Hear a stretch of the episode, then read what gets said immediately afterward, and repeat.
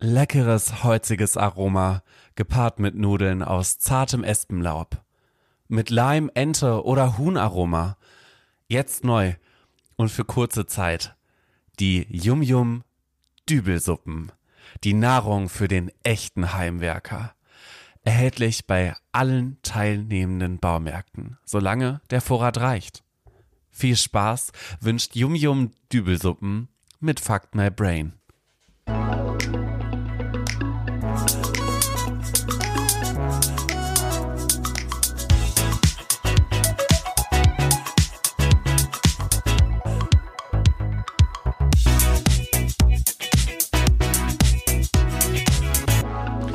Hallo Menschen und herzlich willkommen immer noch im Poditember zu eurem äh, bekanntesten, berühmtesten und beliebtesten Podcast in Vatikanstadt diese Woche und äh, herzlich willkommen Noah. Hallo, herzlich willkommen auch von meiner Seite äh, zum Politember, eine tolle Fortsetzung. Auf jeden Fall. Aufschlussreichen Politikereignisses in Deutschland. Die Teil- Shitshow 2.0. Teil 2, ohne dass es eine Duologie ist, hatten wir auch noch nicht. Quasi schon, ne? Aber irgendwie, also es ist ja unmittelbar eine Duologie. Du kannst den ganzen Krams ja nicht abfrühstücken. Die letzte Sendung ist ja auch schon sehr lang geworden. Ähm, Ja, aber ist ja auch war notwendig, Ja. ähm, um die ganzen Gangs hier vorzustellen. Also, äh, bevor wir zu dieser Sendung kommen, erstmal noch kurz ein paar Props auf jeden Fall. Grüße gehen raus an den Arno und an den Markus, Neu-Brainies sozusagen. Arno, Seid, seid gegrüßt. Und äh, ja, für alle, die aus unserer Sicht völlig äh, nicht nachvollziehbar die Sendung in der letzten Woche nicht gehört haben sollten. Jetzt aber mal ran an die Spotify-Listen dann, ne? Das sowieso. Äh, erstmal, was machen wir in dieser Sendung? Das müssen wir ja natürlich am Anfang nochmal Naja, ganz kurz erklären. grundsätzlich sind wir ja, wie erwähnt, im Polytember. Das heißt, wir schauen uns So. hier die Parteien an, die zur Bundestagswahl stehen und somit haben wir im ersten Teil die CDU, FDP und AfD abgehandelt in Mhm. ihren Wahlprogrammen und in den Punkten Bildung und Soziales, Wirtschaft, Klimaschutz und jetzt schauen wir uns im Nachgang die Grünen, Linken und die SPD an. Also quasi alle Oppositionsparteien. Die AfD, die AfD und die FDP ist auch eine Oppositions... Ja, okay. Ne? Und die SPD kein- nicht. Ja, also weird. machen wir die Ja. Trennung anders. In der letzten Sendung haben wir die rechtskonservativen Parteien äh, besprochen und äh, diesmal werden wir die linksprogressiven Parteien Viel besprechen. bessere Erklärung. Vielen So. Dank nochmal dafür. Und äh, sind nicht alle Parteien natürlich, die zur Wahl stehen, sondern die, die aktuell auch im Bundestag vertreten sind. Die Genau. sechs äh, besprechen wir in diesen beiden Sendungen. Und das ist jetzt eben der zweite Teil, wo wir gleich mit der SPD beginnen werden und ähm, euch so ein bisschen die Wahlprogramme näher bringen, damit ihr so einerseits mitkriegt, in welchem Sound sind denn die Wahlprogramme geschrieben und wie sind zu manchen wichtigen Themen die Positionen der einzelnen Und Parteien. Tobi gibt natürlich nochmal sein persönliches Feedback zur Gestaltung des Wahlprogramms. Ne? Das der CDU Ja. war ja grausam und das der Also ich sag, ich sag mal so, das, FDP das kann ich jetzt am Anfang ganz schnell abfrühstücken. Die Gestaltung der äh, Wahlprogramme der Parteien in dieser Sendung sind nicht deutlich besser Auch als von den die. Grünen hätte ich jetzt nicht gedacht. Nö, ist alles, ist alles relativ klar. Also ich sag mal so, Hm. wer ohnehin, wer fürs Auge oder für den Kopf anspruchsvolle Sachen lesen will, sollte sich nicht mit Wahlprogrammen beschäftigen. Das ist sehr äh, langweilig und sehr frustrierend teilweise. Aber gut. und ähm, ja, die Themen, die wir ausgewählt haben, sind wichtige Themen gemäß Umfragen. Noah hat es ja eben schon genannt und sind aber, das Richtig. ist auch ganz wichtig zu sagen, das gilt für alle Parteien sind natürlich nur kleine Ausschnitte des Wahlprogramms, die wir hier besprechen, weil wenn wir die gesamten Wahlprogramme besprechen würden, da könnten wir wir hier noch 20 nächste Sendungen Woche. draus machen, genau. Genau, richtig, das wollen wir ja nicht. Eben. Und damit wir hier auch nicht bis morgen sitzen, steige ich mal in die erste Partei ein. Es Ja, die, steig mal in die Partei ein. Ich steige in die Partei ein. Das ist die Sozialdemokratische Partei Deutschland, die SPD. Wann wurde die gegründet? Am 23. Mai 1863. Also sie begleitet uns schon sehr, sehr lange im die älteste Partei. Bundestag. Das ist krass, ne? Also die CDU äh, ist nicht so lang da. Die ist seit 1943 da. Egal. Ähm, die SPD hat 419.300 Mitglieder und hat aktuelle Regierungsbeteiligung unter anderem in der Großen Koalition, aber auch in Berlin, Brandenburg, Bremen, Hamburg, MacPom, Niedersachsen, Rheinland-Pfalz, Saarland, Sachsen, Sachsen-Anhalt und Thüringen. Also in einer Vielzahl der ähm, Bundesländer hier in Deutschland. Kanzlerkandidat ist natürlich Ihr könnt es euch denken, Olaf Scholz, der taucht ja auch in unserem Teaser auf. Und ähm, das Wahlprogramm heißt aus Respekt vor deiner Zukunft ist mit 66, 66 Seiten vollumfassend ähm, geschrieben und kostet jährlich, wenn wir das Wahlprogramm durchsetzen würden, 14 Milliarden Euro. Also noch relativ günstig Nö. tatsächlich. Das bringt zusätzlich 14 Milliarden Ach Euro so, ja, Steuereinnahmen. siehst du, ich habe das, ich habe das Plus ähm, vergessen. Aber Schande über mich liegt wahrscheinlich Ja. daran, dass wir letzte Woche immer über Wahlprogramme gesprochen haben, die mehr Schulden eintreiben. Dementsprechend dieses Mal ein Wahlprogramm, was uns ein Plus in die Kasse spült. Ja, und dann beginnen wir einfach mal die ersten zwei Absätze des Wahlprogramms einfach mal so vorzulesen, damit ihr so den Sound hört, in dem das geschrieben ist. Und so heißt es bei der SPD.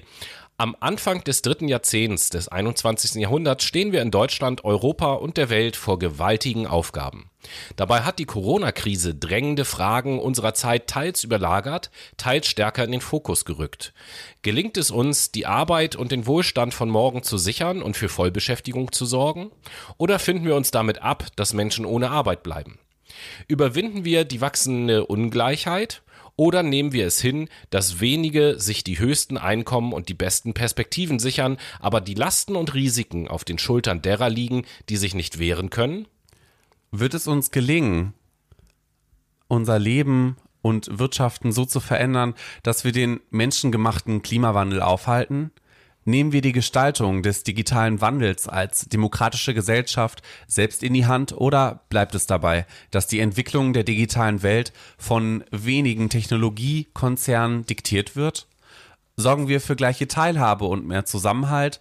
Oder nehmen wir es hin, dass unsere Gesellschaft immer weiter auseinanderdriftet, sodass Populisten und Nationalisten leichtes Spiel haben?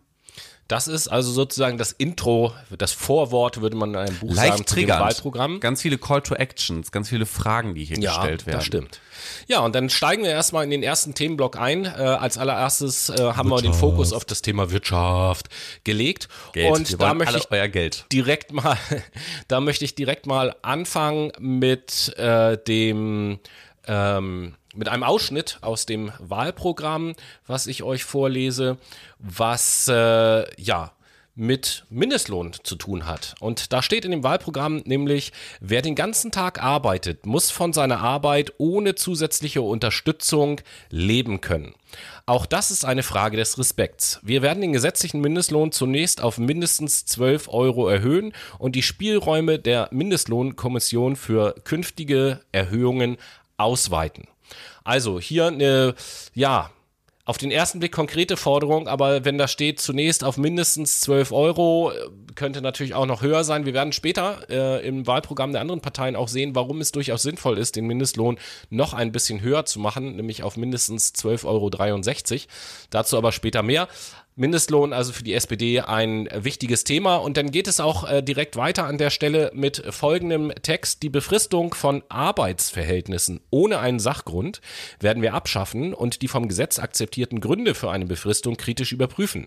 Leiharbeiterinnen werden ab dem ersten Tag den gleichen Lohn erhalten wie Festangestellte. Die Corona-Krise hat erneut gezeigt, dass die sozialen Sicherungen der Minijobs unzureichend ist. Unser Ziel ist es, alle Beschäftigungsverhältnisse in die soziale Sicherung einzubeziehen. Das heißt, die SPD möchte alle Minijobs oder zumindest fast alle Minijobs ähm, in reguläre Arbeitsverhältnisse oder sozialversicherungspflichtige Arbeitsverhältnisse umzuwandeln. Ist eine gute Ambition. Ich frage mich halt, wie das rein rechtlich umsetzbar wird. Das ist sehr interessant und vor allen Dingen auch, wie die jeweiligen Unternehmen sich ja ähm, die Sozialabgaben leisten können. Ne? Also ich Ja. würde sagen, kleinst- und mittlere Unternehmen und ich muss gestehen, 99 Prozent in Europa ähm, sind, neunst, äh, sind kleinst- und mittlere Unternehmen. Können die sich das leisten oder gehen die daran zugrunde? Das ist auch wieder so eine Frage. Steht zwar jetzt nicht im Wahlprogramm, aber ich habe jetzt gerade gestern oder wann das war, in der Wahlkampfarena, da war ja Olaf Scholz zu Gast, gerade gesehen, dass er zu den Gastronomen ja auch gesagt hat, dass er vorhat, dass zum Beispiel der äh, reduzierte Mehrwertsteuersatz dauerhaft für die Gastronomie gelten soll und nicht wieder abgeschafft wird, zum Beispiel, um da vielleicht auch Entlastung äh, zu schaffen, Entlastung ne? zu schaffen. Ja, wäre eine gute Sache, vor allen Dingen jetzt nach der Pandemie, wo die äh, jeweiligen GastronomInnen ganz viele Defizite erleiden mussten. Aber Ja. ähm, das soll es nicht gewesen sein. In Dann, der dann hast du ja, glaube ich, was Genau. zum Thema Pflege. In der Pflege gefunden. wird nämlich enorm und gesellschaftlich wertvolle Arbeit geleistet. Und die SPD will die Lohn- und Arbeitsbedingungen in der Altenpflege und generellen Pflege von Menschen mit Behinderung schnell verbessern.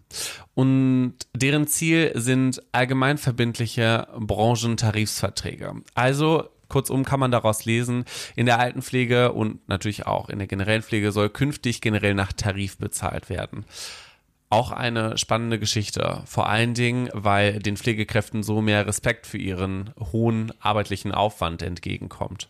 Ja, also da braucht man, glaube ich, nicht großartig viel zu sagen. Wir haben, glaube ich, ja auch in verschiedenen Sendungen. Verdient, würde ich sagen. Ja, das sowieso. Und wir haben ja in verschiedenen Sendungen und nicht zuletzt auch in unserer Sommeraktion darauf äh, hingewiesen, ähm, dass den ganzen Worten, die es ja schon lange gibt, die Arbeitsbedingungen in der Pflege zu verbessern und so weiter und so fort, endlich mal Taten folgen zu lassen. Auch von daher kann ich das nur unterstützen, Ganz dass das klar, im Wahlprogramm ich frage mich halt, wie die jeweiligen Gewerkschaften äh, dazu stehen. Ne? Also ich gucke mir beispielsweise mal die Caritas an, die die letzten Tarifverhandlungen blockiert hat. Und das ist eigentlich ein sehr ähm, ja, sozialer Träger hier in Deutschland. Ne? Das ist Ja, ich meine, so, solange der, der Tarif dann auch wirklich in einer Höhe ist, dass es vernünftige Löhne sind, warum sollte dann so eine, in, ein Interessenverband was dagegen haben? Mal ga- ganz abgesehen davon, wenn das als Gesetz beschlossen wird, dann können die ja ganz viel dagegen haben, dann ist es ja egal. Klar. Dann ist das so. Klar, logisch. Ich finde, da müssten wir aber auch ein bisschen mehr beispielsweise im Krankensystem ähm, gegen dieses Fallpauschalensystem steuern, um beispielsweise so diesen Gedanken rauszubekommen, das Ganze müssen wir ökonomisieren und wir müssen darauf achten, dass wir immer schwarze Zahlen schreiben und ähm, daraus entstand ja letztendlich auch dieses Lohndumping im Ja, ja, Pflegebereich. klar. Immer Das ist- kosteneffizienter, ganz das wunderbar. Ist grausam. Aber gucken wir mal weiter im Bereich Wirtschaft. Ich glaube, du hast da noch äh, irgend so eine Photovoltaik-Geschichte. Ja, Ne? natürlich. Also die deutsche Industrie soll bald CO2-neutral produzieren und durch den Export von Klimaschutztechnologien weltweit führend bleiben. Finde ich eine tolle Ambition, die sich die SPD hier ins Wahlprogramm reinschreibt. Allerdings frage ich mich hier auch wieder, das kennen wir doch schon. Klimaschutztechnologien zu entwickeln, wie die Solarpanels auf dem Dach und die dann quasi in der Geschäftsidee, naja, an äh, die Chinesen quasi abzugeben, die dann halt eine Vielzahl davon produzieren und damit ein Alleinstellungsmerkmal im äh, Klimaschutzsektor für sich ja, bereitgestellt haben. Also ähm, hier haben uns auch wieder abhängig gemacht. Ich bin gespannt, wie ähm, die SPD das umsetzen möchte. Ja, schauen wir mal. Ich habe auch noch eine andere interessante Passage gefunden, bei der mein Herz so ein kleines bisschen aufging. Da heißt es im Wahlprogramm, wir wollen Unternehmen unterstützen, für die der Sinn ihrer wirtschaftlichen Arbeit und der langfristige Bestand ihres Unternehmens wichtiger sind als der kurzfristige Gewinn. Dazu werden wir eine nationale Strategie für die Förderung gemeinwohlorientierter Unternehmen und sozialer Innovation entwickeln. Da habe ich zu einem ähnlichen Thema kürzlich ja auch ein Buch dazu gelesen tatsächlich und ähm, bin, bin da natürlich äh, begeistert, wenn ich äh, gemeinwohlorientierte Ausrichtung höre. Und da gibt es äh, noch eine zweite Passage ähm, aus dem wirtschaftlichen die Bereich, sich wo das hoffentlich auftaucht. auch gemeinwohlorientiert mal auszahlt. Äh, Wir wollen, dass sich die Deutsche Bahn AG auf ihr Kerngeschäft des Transports von Personen und Gütern auf den Schienen konzentriert und auf gemeinwohlorientierte Ziele sich ausrichtet. Wir sehen also schon, Hm. das Wort Gemeinwohl taucht hier öfter auf. Ähm, was dahinter steckt, ist natürlich, dass Unternehmen stärker ausgerichtet sein sollen auf das, was der Gesellschaft tatsächlich gut tut. Und das finde ich grundsätzlich auf jeden Fall erstmal einen guten Ansatz. Ich auch, dann würde ich aber auch vorschlagen, dass die Bahn äh, nicht äh, immer noch privatisierter wird, sondern halt verstaatlicht wird. Also Ja, das ich Ding ist ja- I'm sorry, die fahren halt auch in Deutschland die ganze Zeit rum. Die haben hier ihr Schienennetz. Ähm, grundsätzlich ist das einfach auch ein staatliches Unternehmen damals gewesen. Warum nicht wieder verstaatlichen? Ne? Ja, pass auf. Das Ding ist ja, wenn wir jetzt schon an dieser Stelle sind, ich glaube, sonst hätte ich es in einem anderen Wahlprogramm auch angesprochen. Die Bahn ist ja ein ganz äh, komisches Konstrukt. Die Bahn ist eine Aktiengesellschaft. Genau. So, aber alle Anteile, alle Aktien werden halt vom Staat gehalten. So. das gibt es sonst meines Erachtens nach so nicht. Das ist also ein ganz komisches Ding. Das ist also ein staatliches Unternehmen, aber gleichzeitig eine Aktiengesellschaft, so eine ganz komische, so eine ganz komische Mischform letzten Endes. Und ähm, ja, das sollte, also dieses Konstrukt an sich sollte man einfach Ja, mal machst du ein überdenken. Purpose-Unternehmen draus, fertig aus. Ich meine, Das das, ist doch machen. quasi der Sinn der Sache dahinter. Das Ganze soll dem Gemeinwohl dienen, aber soll auch irgendwie ökonomi also ökonomisiert sein. Ne? Also soll halt Geld in die Kasse spülen, wodurch dann weitere Investitionen getätigt werden können im Unternehmenssinn. Das heißt, Schienen ausbauen, bessere Bezahlung für die jeweiligen Lokführer. Die Ja, das Sache Ding mit ist den ja im Moment- GLS-Streiks haben wir momentan auch. Im Ne? Moment ist es ja so, dass die Investitionen, die die Bahn macht, die werden vom Steuerzahler gezahlt. So, die Profite, die die Bahn macht, die gehen natürlich an die Manager und so und werden als Bonus ausgezahlt. Ja, natürlich. So, völliger Blödsinn. Natürlich, das ist völliger Blödsinn. Dementsprechend hör auf, weiterhin eine Aktiengesellschaft zu sein und mach dich zu einem Purpose-Unternehmen. So, gucken wir mal weiter. Ein kurzer Punkt noch, der sich im Wahlprogramm finden lässt. Äh, Die SPD möchte, dass Gebühren für Meisterkurse wegfallen. Finde ich eine super Idee. Finde ich auch eine super Idee. Ne? Ähm, zum Thema Weite, das ist ja im weitesten Sinne Weiterbildung. Da hat die SPD äh, sowieso generell was zuzusagen, nicht? Nämlich was? Ja, äh, die SPD will ein Recht auf Weiterbildung und beruflichen Neustart in allen Lebensphasen. Das haben wir in der letzten Sendung ja zum Beispiel bei der FDP auch schon Sache. gesehen. Ist jetzt natürlich eine coole Sache, aber, kein es ist Alleinstellungsmerkmal. Auch wieder, so. ja, natürlich, aber es ist auch wieder eine Frage der Infrastruktur, die dafür geschaffen wird. Ne? Also wir müssen auch die Möglichkeit erstmal hinbekommen, dass diese Menschen wieder gut eingegliedert werden. Ne? Dafür muss es Arbeitsplätze geben, dafür muss es Personalentwickler geben, dafür muss es auch Unternehmen geben, die hinterher sind. Du kannst ja nicht sagen, hey, wir schicken euch hier zu einem staatlichen Kurs zur Wiedereingliederung. Ja, das, das ist ja immer die Frage, wenn sowas in einem Wahlprogramm drin steht, wie möchte die Partei das Ganze ausgestalten? Mhm. Klar. Dazu steht jetzt hier natürlich nichts drin, deswegen habe ich auch nur gesagt, es aber ist eine gute hands-on, Idee, ne? aber muss man natürlich mal gucken, wie und ob Eben. das überhaupt geht. Dann gehört zum Bereich Wirtschaft natürlich auch so das Thema Steuern und da hat äh, Noah aus dem Wahlprogramm einen Ausschnitt äh, rausgesucht. Die Besteuerung von Einkommen werden wir gerechter gestalten. Die aktuelle, das aktuelle Steuersystem nimmt gerade mittlere Einkommen zu stark in Anspruch. Die finanziellen Lasten der Krisenbewältigung dürfen für die ohnehin stark strapazierten, strapazierte große Mehrheit der BürgerInnen nicht zu einer steuerlichen Mehrbelastung führen. Im Gegenteil. Wir wollen die Steuern für die Mehrheit senken. Wir werden eine Einkommensteuerreform vornehmen, die kleine und mittlere Einkommen bestärkt. Nee, doch besser stellt. So, die Kaufkraft stärkt und dafür im Gegenzug die oberen 5% stärker für die Finanzierung der wichtigen öffentlichen Aufgaben heranzieht. Für diejenigen, die besonders viel verdienen, halten wir zudem an einem Aufschlag von drei Prozentpunkten zur Einkommensteuer fest. Es soll künftig bei Verheirateten für den zu versteuernden Einkommensanteil oberhalb von 500.000 Euro im Jahr bei ledigen ab 2.500 Euro, 200 250.000 Euro im Jahr gelten. Ich habe heute so viele E-Mails geschrieben. Zahlen, Zahlen war noch nie dein Ding. ne? Nee, überhaupt nicht. Deswegen hatte ich auch mal eine 5 in Mathe. Ja, also Aber eine äh, zu, 3,0 in Statistik. zu dem Thema, zu dem Thema Steuern, ähm, die äh, SPD möchte einen Spitzensteuersatz also von 46 Prozent und einen sogenannten Grenzsteuersatz von 48 Prozent.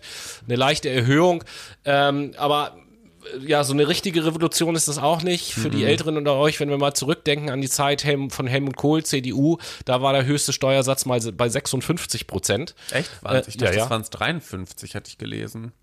Das kann sein, dass der Spitzensteuersatz 53 und der Grenzsteuersatz 56 Das waren. kann sein. Aber äh, unter diesen Zahlen, also wir hatten schon mal wesentlich höhere Steuern für hohe Einkommen, äh, wirkt das vielleicht so ein kleines bisschen, also die Idee ist gut, aber irgendwie noch so ein bisschen Zu harmlos, sage ich Ja. jetzt mal so. Äh, Aber und, hey, ähm, sie wollen auf jeden Fall den Solidaritätszuschlag für Spitzeneinkommen belassen. Ne? Das äh, hat ja die FDP quasi ähm, streichen wollen. Genauso, glaube ich, die AfD ja, und die CDU wollte den auch belassen. Ne? Das Ja, ich glaub. war, glaube ich, auch noch mal so ein, so ein Stückchen. Ja, aber dann, äh, wo wir gerade so bei den Steuern sind, dann mach doch gerne mal weiter mit dem nächsten Thema zum Die Thema Steuern. SPD möchte nämlich die Vermögensteuer wieder in Kraft setzen, auch um die Finanzkraft der Länder für wichtige Zukunftsaufgaben zu verbessern. Und ähm, wer sehr viel Vermögen hat, muss natürlich einen größeren Betrag zur Finanzierung des Gemeinwesens leisten. Und deshalb wird unter der CDU ähm, SPD. äh, der SP Lest doch einfach vor, was da steht. deshalb wird unter der ich wollte das jetzt eigentlich so ein bisschen wechselnd. Äh, Weißt du, wie das ist mit. Zitaten? Da sollte man sich schon an das Wörtliche halten. Wir zitieren hier die Wahlprogramme. Copyright und so Ja, nicht, dass jemand sagt, wir erzählen hier Dinge, die da gar nicht drin stehen. Quatsch. Ach gut, deshalb werden wir unter anderem einen maßvollen, einheitlichen Steuersatz von einem Prozent für sehr hohe Vermögen einführen. Und die Erbschaftssteuer ist reformbedürftig. In ihrer gegenwärtigen Form ist sie ungerecht. Da sie, das kann ich nicht lesen, vermögende Unternehmenserben bevorzugt. Mit einer effektiven Mindestbesteuerung werden wir die Überprivilegierung großer Betriebsvermögen abschaffen. Auch für vermögenshaltende Familienstiftungen werden wir eine Mindestbesteuerung einführen. Okay. Äh, Gerade der letzte Satz ist da natürlich interessant, vermögenshaltende Familienstiftungen, denn bisher ist äh, dieses Konstrukt solcher Familienstiftungen immer eine beliebte Steuervermeidungsstrategie gewesen. Und ähm, da tut sich die SPD allerdings gut, an dieser Stelle nicht so ganz konkret zu werden in ihrem Wahlprogramm. Nicht, dass äh, die INSM wieder auf den Plan tritt und irgendeine Kampagne gegen die äh, SPD startet, weil die wird das nicht freuen, wenn die sowas eben halt hören. Ähm, weiter heißt es an dieser Stelle in dem äh, Wahlprogramm, wir werden eine Finanztransaktionssteuer einführen, möglichst im Einklang mit unseren europäischen Partnern. Zugleich werden wir die von uns maßgeblich mit unterstützten internationalen Verhandlungen zur Einführung einer effektiven Mindestbesteuerung und einer fairen Besteuerung sogenannter Digitalunternehmen zum Abschluss bringen und in Deutschland und in Europa umsetzen. Google, Amazon, Facebook und andere große Digitalunternehmen müssen einen angemessenen Beitrag zur Finanzierung des Gemeinwesens leisten. Das ist eine gute Sache. Um das Gemeinwesen zu stärken, ähm, lehnt, das, lehnt die SPD natürlich auch das Prinzip eines ausgeglichenen Haushalts ohne neue Schulden ab. Also die schwarze Null wird quasi abgeschafft. Ganz genau so ist es. Äh, dazu habe ich im Fazit auch noch äh, eine kleine zusätzliche Information. Freut euch da auf jeden Fall schon mal drauf. Ähm, dann geht es weiter im Teil Wirtschaft. Da geht es äh, um das Thema Kommunen. Und äh, interessant äh, ist folgender Satz. Ein zentraler Akteur beim Investitionsgeschehen sind die Kommunen.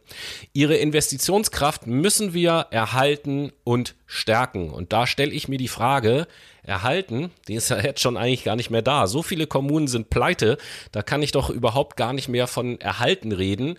Äh, das ist mir persönlich an dieser Stelle da so ein kleines bisschen, ich sag mal, ähm, schwach formuliert.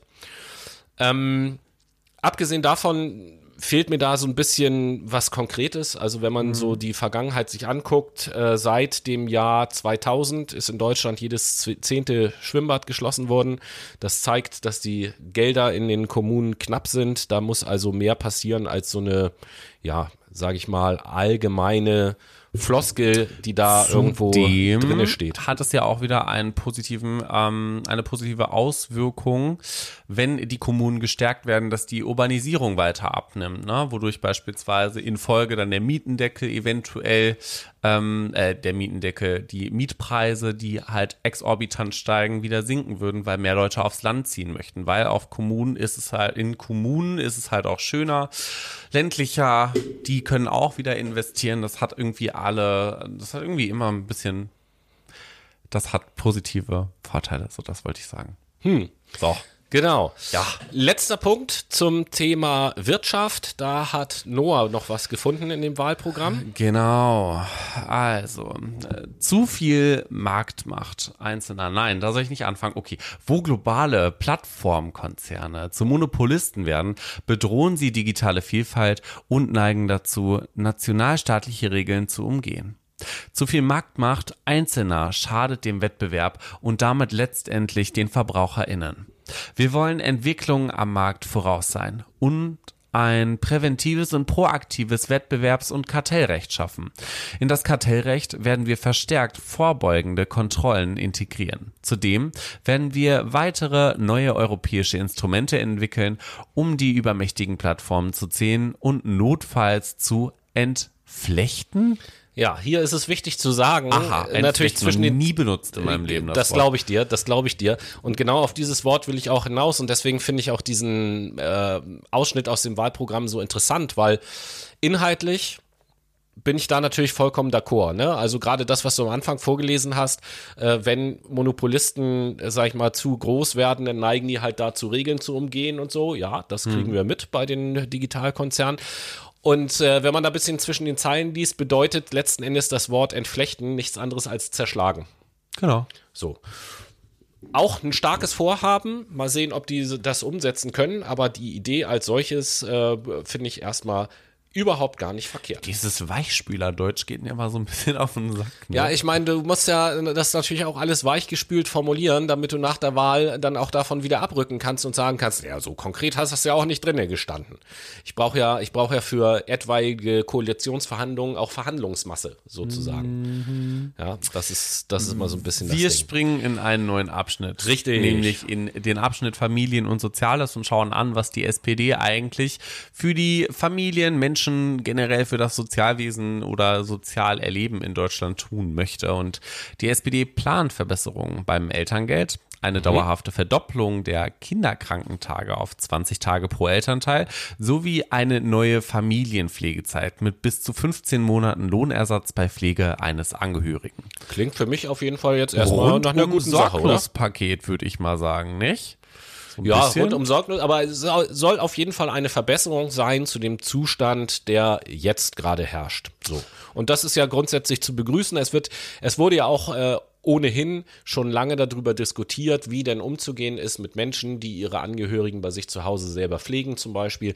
Und da begrüße ich es, wenn ähm, den Menschen das äh, leichter gemacht wird, sage ich jetzt mal. Da bin ich ganz mit von der Partie, aber auch eine Kindergrundsicherung soll die bisherigen Leistungen wie Kindergeld und Kinderfreibetrag ersetzen. Finde ich ganz sinnvoll. Zwei Instrumente, also den Kinderfreibetrag und das Kindergeld ähm, zu bündeln in einer Kindergrundsicherung, zumal also, ähm, dass es auch ein bisschen überschaubarer wird, ne? Ja, aber auch das ist kein Alleinstellungsmerkmal. Das haben wir ähm, unter anderen Begrifflichkeiten, aber ja auch in Wahl, anderen Wahlprogrammen anderer Parteien haben wir das wiedergefunden und werden das äh, auch in dieser Sendung noch wiederfinden. Hoffentlich. Großes Thema im Bereich Familie und Soziales ist natürlich auch das Thema äh, Arbeitslosengeld, Arbeitslosenversicherung, wie auch immer.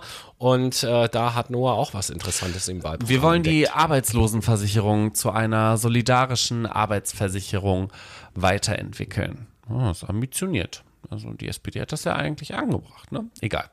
Ähm, sie sollen nicht erst im Fall der Arbeitslosigkeit auf den Plan treten, sondern dabei helfen, diese gar nicht erst entstehen zu lassen. Die Bundesagentur für Arbeit bauen wir darum zur Bundesagentur für Arbeit und Qualifizierung um, die ein hochwertiges und individuelles Beratungsangebot gewährleistet. Wir werden einen Anspruch auf Qualifizierung einführen, der bereits nach drei Monaten ohne neue Erwerbstät Erwerbsarbeit greift. Also Arbeitslosengeld Q. Null. Q? Q. Q.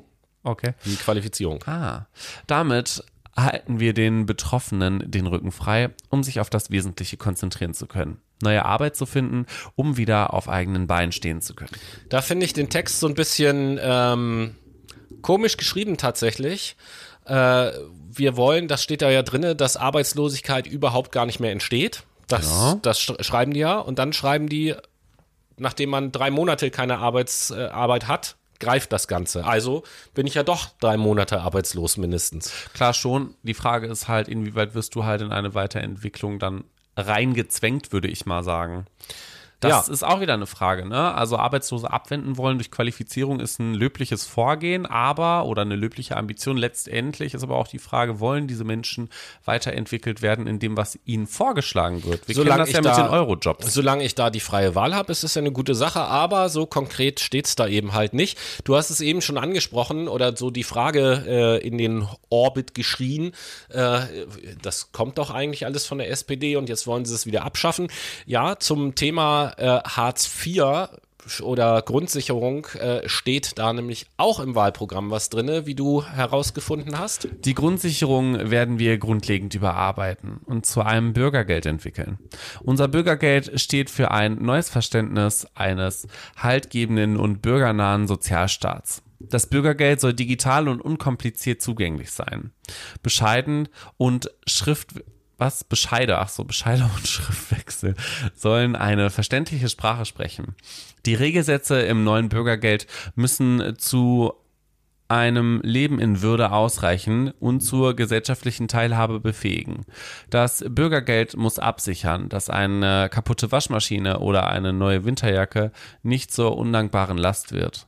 Die Kriterien zur Regelsatzermittlung werden wir weiterentwickeln und Betroffene und Sozialverbände mit einbeziehen. Finde ich auch wieder Weichspülersprache. Äh, naja, die Regelsätze müssen zu einem Leben in Würde ausreichen und zur gesellschaftlichen Teilhabe befähigen. Ja, okay. unkonkret unkonkret und gleichzeitig, also das ist so eine Mischung aus unkonkret sein und gleichzeitig merken, okay, wir müssen irgendwie von diesem ganzen Hartz-IV-Kram weg, ja. den wir uns aber ja selber mal irgendwie ausgedacht haben vor, vor etlichen Jahren. Ähm, ja, da würde ich mir auch mehr, also ich finde es ja gut, ein anderes System halt irgendwie einzuführen. Äh, Werde ich bei anderen Parteien auch noch sagen, wenn es nach mir geht, würden wir eher über ein bedingungsloses Grundeinkommen reden, aber okay. Äh, hier wird das Bürgergeld genannt und für, ist eben halt auch nur für bestimmte Leute. Aber wenn ich dann schon ein anderes System vorschlage, dann würde ich mir doch tatsächlich ähm, ja konkretere Angaben wünschen, die da in dem Wahlprogramm drinne stehen, ähm, dass die Leute, die das lesen, eben halt auch genau wissen, was, äh, wie soll das Ganze aussehen und nicht so ein, ja, okay. ZDF, Leben, Zahlen, Daten, Fakten. Genau. Na? Ja, ZDF, Zahlen, Daten, Fakten und nicht ARD, Ahnen, Raten, Denken. Genau. Ne? Genau. Ähm, gucken wir weiter. Ähm, zum Thema Rente zum Beispiel steht da auch was drin, nämlich Solidarität in der Alterssicherung bedeutet für uns zudem, dass auch selbstständige Beamte, freie Berufe, Mandatsträger der gesetzlichen Rentenversicherung angehören. Es ist an der Zeit, die Gesamtheit der Erwerbstätigen in die Rentenversicherung aufzunehmen und die Sondersysteme auf lange Sicht zu überwinden. Hm. Wo ich mir eben halt auch sage, das haben wir bei anderen Parteien auch schon gehört. Ja, es scheint also auch auf der politischen Ebene angekommen sein, dass aufgrund des demografischen Wandels in Zukunft unser Rentensystem so nicht mehr finanzierbar ist, wie es jetzt gerade ist. Really? Deswegen, das Konzept der Riester-Rente wird nämlich auch aufgegeben und stattdessen mehr auf klassische private Angebote der Altersvorsorge gesetzt. Die SPD plant ein neues standardisiertes öffentliches Angebot nach dem Vorbild Schwedens.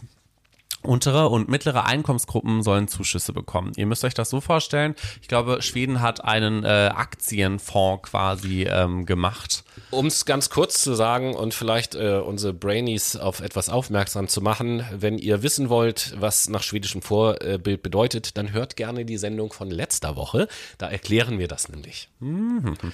ähm, weil auch so ein Vorschlag ist nicht exklusiv von der SPD, aber ich will hier an dieser Stelle nochmal betonen, ähm, Riester Riester-Rente, äh, um die es da ging, ja auch etwas, was von der SPD kam. Der Riester, äh, der sich das ausgedacht hat, ist ja ein SPD-Minister gewesen damals. Mhm. Naja gut, gehen wir zum nächsten Bereich über dem Thema Bildung. Ach so, Bildung. Und Ach da ja, steht hoppala. zum Beispiel in dem Wahlprogramm auch drin, dass die SPD einen Rechtsanspruch auf ein ganztägiges Bildungs- und Betreuungsangebot im Grundschulalter plant. Und ja, interessant ist, dass ja gut. jetzt gerade vorgestern eine Entscheidung im Vermittlungsausschuss äh, getroffen wurde, dieses Gesetz wird jetzt oder ist vom Bundestag verabschiedet worden, muss jetzt vom Bundesrat noch bestätigt werden. Also ist das eine Sache, die wahrscheinlich schon vor der Wahl entschieden ist und deswegen für das Wahlprogramm ja, eigentlich mehr oder weniger irrelevant dann, ist. Dann, wenn, äh, ja. wenn Kinder im äh, Grundschulalter einen Rechtsanspruch auf äh, ganztägige Bildungs- und Betreuungsangebote haben, dann muss man auch erstmal ganztägige Bildungs- und Betreuungsangebote in Masse schaffen.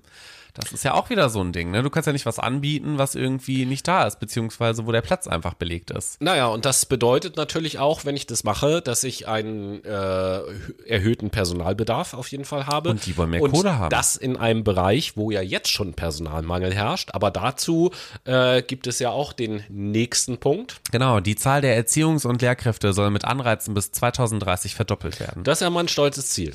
Ja, wir haben jetzt Ich find das auch 2021, ambitioniert. also in, in neun Jahren äh, das Erziehungs- und Lehrpersonal verdoppeln. Ja, ich finde, dann können die Sehr auch erstmal, wenn wir über Lehrpersonal reden, also ich habe ja Lehrerfreunde, die mir erzählt haben, wie das Studium war. Das war in Ordnung an der Universität, aber dann gucken wir uns das Referendariat an, was eine reinste Katastrophe ist, was eine reinste Bewertung aus dem Bauchgefühl der jeweiligen ähm, Menschen heraus ist. Da verstehe ich schon, warum ähm, ja weniger Lehrkräfte da sind. Und die pädagogische Begleitung von ähm, Lehrkräften ist halt exorbitant beschissen. Also kein Wunder, warum nicht jeder Lehrer werden möchte, ne? Das ist eigentlich ein sehr gut bezahlter Beruf. Ja, ist so, aber äh, ja, wie du eben halt auch schon sagst, ist ja auch ein Beruf, der an jeden persönlich unheimlich hohe Anforderungen stellt. das Aber- muss man natürlich wollen. Schule, Bildung und Studium ist ja auch immer noch ein Thema, was äh, die SPD auch ins Auge fassen möchte, nämlich mit dem BAföG. Und Ach, das ist dein Thema. Das Bundesausbildungsförderungsgesetz, kurz BAföG, soll in Zukunft wieder mehr junge Erwachsene erreichen. Dafür weiten wir die Förderansprüche aus und streben einen Schritt, eine Schrittreise, äh, schrittweise Rückkehr zum Vollzuschuss an. Das neue Kindergeld ist eine Basisabsicherung für alle bis zum Alter von 25 Jahren. Es macht das BAföG elternunabhängiger. Zugleich werden wir das BAföG und das Aufstiegs-BAföG besser aufeinander abstimmen und perspektivisch zusammenführen. Die Altersgrenzen im BAföG werden wir dazu in einem ersten Schritt aufheben. Und wir brauchen einen Neustart BAföG, das auch im Erwachsenenalter neue berufliche Wege öffnen und angemessen den Lebensunterhalt sichert. Finde ich auch wieder eine gute Sache. Ich finde, man könnte das alles einfach zusammenlegen, indem man sagen kann, hey, du kannst dir je nach beruflicher Lage beziehungsweise je nach schulischer oder studentischer Lage ähm, einfach ein BAföG beantragen und dann wird halt geschaut anhand eines Regelsatzes, der halt auch realistisch ist und nicht sich an irgendwelchen anderen Sätzen orientiert, ähm, dass dir das Geld ausgezahlt wird, Punkt. Und nicht immer geschaut wird, wie viel verdienen deine Eltern. Und vielleicht fangen wir erstmal damit an, dass das BAföG, naja, digitalisiert wird. Und dass auch eine Kommunikation mit den jeweiligen BAföG-Ämtern möglich wird. Also das finde ich ja super, dass man das verändern will, aber wenn die Infrastruktur schon nicht besteht, dann Ja, das ist ja Digitalisierung it. ist ja ein, eigen, ein, ein allgemeines Problem in allen Bereichen, was wir auch schon häufig, häufiger angesprochen haben, auch in der letzten Sendung schon. Ähm, ja, ja. also da muss, genau wie du sagst, da muss natürlich die Infrastruktur auch für vorhanden sein. True. Gehen wir von der Bildung mal in Richtung Klimaschutz. Das ist ja auch so ein ganz großes Thema. Und da heißt es äh, zu Beginn des Kapitels über Klimaschutz in dem Wahlprogramm der SPD, unser Ziel, Leben, Arbeiten und Wirtschaften hat spätestens 2045 keine negativen Auswirkungen mehr auf unser Klima.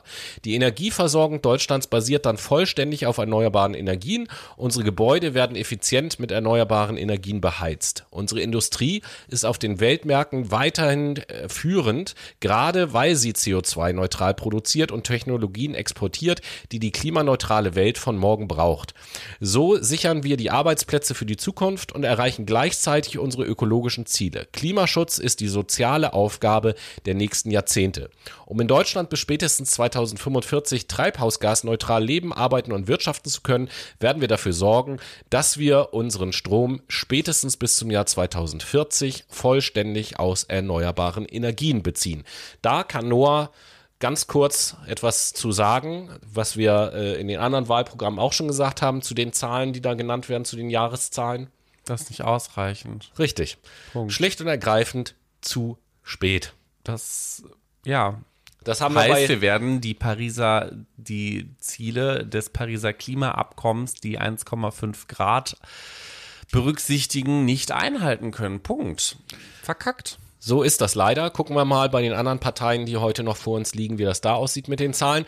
Ähm, Thema CO2-Preis fürs Heizen, das wurde ja auch in der letzten Zeit ähm, äh, diskutiert. Da sagt die SPD dazu, dass diese Preise fürs Heizen der Vermieter zahlen soll, genau auch wie die Umrüstung entsprechender Heizanlagen, die dann CO2-neutraler sind, wo ich auch sage, das ist auf jeden Fall eine gute Sache. Ähm, die Gegner von dem Ganzen halten ja immer entgegen, naja, der Mieter, der hat sich doch für die Wohnung entschieden und da hat er eben halt die Art zu heizen mitgekauft, der kann sich doch eine andere Wohnung suchen. Da muss ich immer laut lachen, wenn ich so ein Argument höre, weil ja der Wohnungsmarkt auch so entspannt ist, dass man als Mieter die freie Auswahl hat und ganz schnell einfach eine neue Wohnung das findet, die einfach- modern ist und so. Ja, ne? dumme Aussage. Du als Vermieter hast einfach eine Verantwortung für dein Mietobjekt. Punkt. So, So ist das übernehm nämlich. die Verantwortung oder verkauf deine Scheiße. Was soll das denn? Ja, also da, da sehe ich eben halt auch die Vermieter auf jeden Fall in der Das Pflicht. ist halt, ne, der Markt regelt das schon. Das ist Ja, ja. das Argument dahinter. Du hast einfach eine soziale Verantwortung, du hast eine gemeinwohlorientierte Verantwortung als Vermieter von Mietobjekten. Punkt. Das sollten manche auf jeden Fall erstmal verstehen. Aber- da, ja, Alle öffentlichen Gebäude und gewerblichen Neubauten sollen Solarstrom erzeugen. Und SPD-Ziel ist eine Solaranlage auf jedem Supermarkt, jeder Schule und jedem Rathaus. finde ich grundsätzlich eine gute Idee. Äh, Aus meiner Sicht sind das ja weitestgehend bisher einfach, sag ich mal, tote, ungenutzte Flächen. Genau. Und äh, natürlich, äh, bevor ich wieder Solaranlagen auf irgendwelchen Rathaus mit Solar. Ja gut, das ist jetzt natürlich auch ein denkmalgeschütztes Haus, da geht das nicht. Ja, klar. So, ne? Aber aber, du kannst das äh, ja auf Schulen, die Supermärkte, hallo, natürlich. Europapassage, wobei es ein privater Anbieter, ne? Ja, aber es ist ja egal. Auch das kann ich ja bei Neubauten dann zumindest gesetzlich regeln, dass auch auf einem Einkaufszentrum das zum Beispiel draufbauen muss. Und ich finde es immer besser. Ich meine, gut, wir sind jetzt sehr urban und reden hier über die Stadt, aber auch im ländlichen Bereich finde ich das besser, dass auf solchen öffentlichen Gebäuden zum Beispiel Solaranlagen raufbauen, anstatt dass auf irgendwelche Wiesen so große Solaranlagen gestellt Auf werden. Dann kann ich die lieber der Natur. Ja, das wird natürlich nicht gehen, ist ja klar. Ähm, Wobei auf dem Turm kannst du das ja nicht machen, aber du kannst es ja auf die Fläche machen, die quasi niedriger gelegen ist. Könntest du schon. Auch das ist denkmalgeschützt Ja, und da geht es dann ja, natürlich ja, nicht.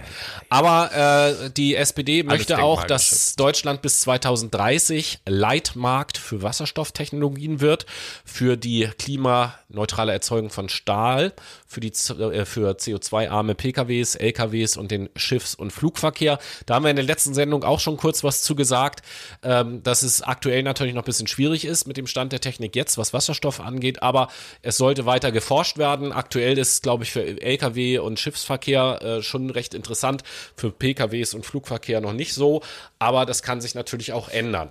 Wo wir bei dem Bereich äh, Mobilität und Klima schon angekommen sind, hat äh, Noah noch äh, für den Bereich Mobilität etwas. Wir werden die Verkehrswende voranbringen und bis 2030 das modernste und klimafreundlichste Mobilitätssystem Europas aufbauen. Jeder Bürger, jede Bürgerin in der Stadt oder auf dem Land soll einen wohnortsnahen Anschluss an den öffentlichen Verkehr bekommen. Wir werden einen Mobilitätsplan 2030 auf den Weg bringen, der den öffentlichen Personennahverkehr und den Schienenverkehr auf ein neues Niveau bringt. Auch hier äh, wieder ja, allgemeine Aussagen, wenig Konkretes, ähm, aber weiter heißt es in demselben Abschnitt zu dem Thema, der Schienenverkehr ist ein Schwerpunkt unserer verkehrspolitischen Agenda. Bahnfahren soll, in Europ soll innereuropäisch günstiger und attraktiver als Fliegen sein.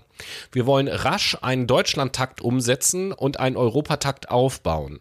Hierfür werden wir investieren in den Aus- und Neubau des Schienennetzes, in den Lärmschutz und den Ausbau und die Attraktivitätssteigerung von Bahnhöfen.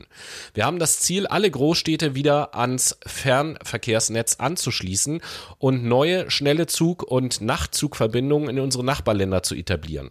Vor allem werden wir die Attraktivität des Nahverkehrs verbessern durch Investitionen in das Angebot und die Qualität von Zügen und Bussen und durch die Reaktivierung alter Bahnstrecken. Wir werden engere, verlässlichere Taktungen, komfortablere Züge mit flächendeckendem WLAN und eine Reservierungsmöglichkeit für Sitzplätze ermöglichen. Wo ich mir auch sage, wenn ich das alles höre, denke ich mir immer so, die Idee, die dahinter steckt, ist ja gut, aber ähm, für mich ist das, so wie die das da schreiben, eine, eine verpasste Chance, um vor allen Dingen bei jungen Leuten irgendwie zu punkten. Hätten die jetzt zum Beispiel in ihr Wahlprogramm reingeschrieben, so etwas wie ähm, Nahverkehr für alle, gratis Bahn fahren oder 50 Prozent billiger auch ohne Bahncard oder so, das würde, glaube ich, ein viel größeres Klientel Wir zahlen ansprechen doch als alle so eine viele Steuern. Warum gibt es nicht einfach eine Verkehrssteuer? Ja, das, in welcher du dann sogenannte 365 äh, Ticket, ne? 365 Euro ja nicht mal für sowas. ein ganzes ich finde, das, das ist schon wieder ein zu hoher Aufwand. Du musst ja Anreize bieten. Hey, steig einfach ein, fahr, fertig. Ja, also, das habe ich.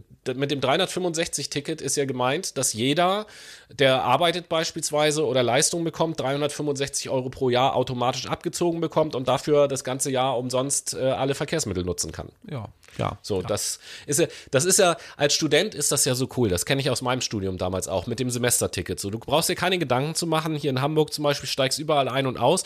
Und ich weiß noch, äh, als ich mit meinem Studium fertig war und das erste Mal wieder Öffis gefahren bin, da bin ich auch erstmal eingestiegen, so und bin losgefahren und merkte dann erst so, scheiße, ich bin ja gar kein Student mehr, ich muss mir wieder ein Ticket holen. Hatte ich völlig vergessen. War richtig cool. So, das Ja. ist das, was die SPD auf jeden Fall zu bieten hat und uns zeigen möchte. Genau. Und ähm, Und da habe ich ein Fazit. Da Ja. sind wir ja jetzt schon. Das Fazit ist, das Was ist Ganze Fazit? ist, es ist schon sozial verträglich, keine Frage. Mir fehlen Zahlen, Daten, Fakten. Mir fehlt so ein bisschen auch, wie wird das Ganze umgesetzt, also die Vorangehensweise konkret. Ähm, natürlich muss man berücksichtigen, klar, es ist ein Wahlprogramm, es ist auch nur eine Vorlage an die BürgerInnen, um ähm, ja den Menschen quasi ein Angebot zu machen, hey, wenn wir regieren, machen wir das und das. Ich frage mich, wie viel davon umgesetzt werden Hm. soll. Das Ganze hört sich leicht innovativ an. Was ich äh, nicht so ganz verstehe, ist, warum will jeder Wasserstoff mit reinnehmen? Ist auch nur eine Ersatztechnologie. Naja, wie dem auch sei. Das Können wir jetzt Fazit. darüber diskutieren? Können wir sogar eine eigene Sendung machen, weil mich jetzt natürlich interessieren würde, was du meinst mit Ersatztechnologie. Aber das besprechen wir hier. Übergangstechnologie ist es. Zu was?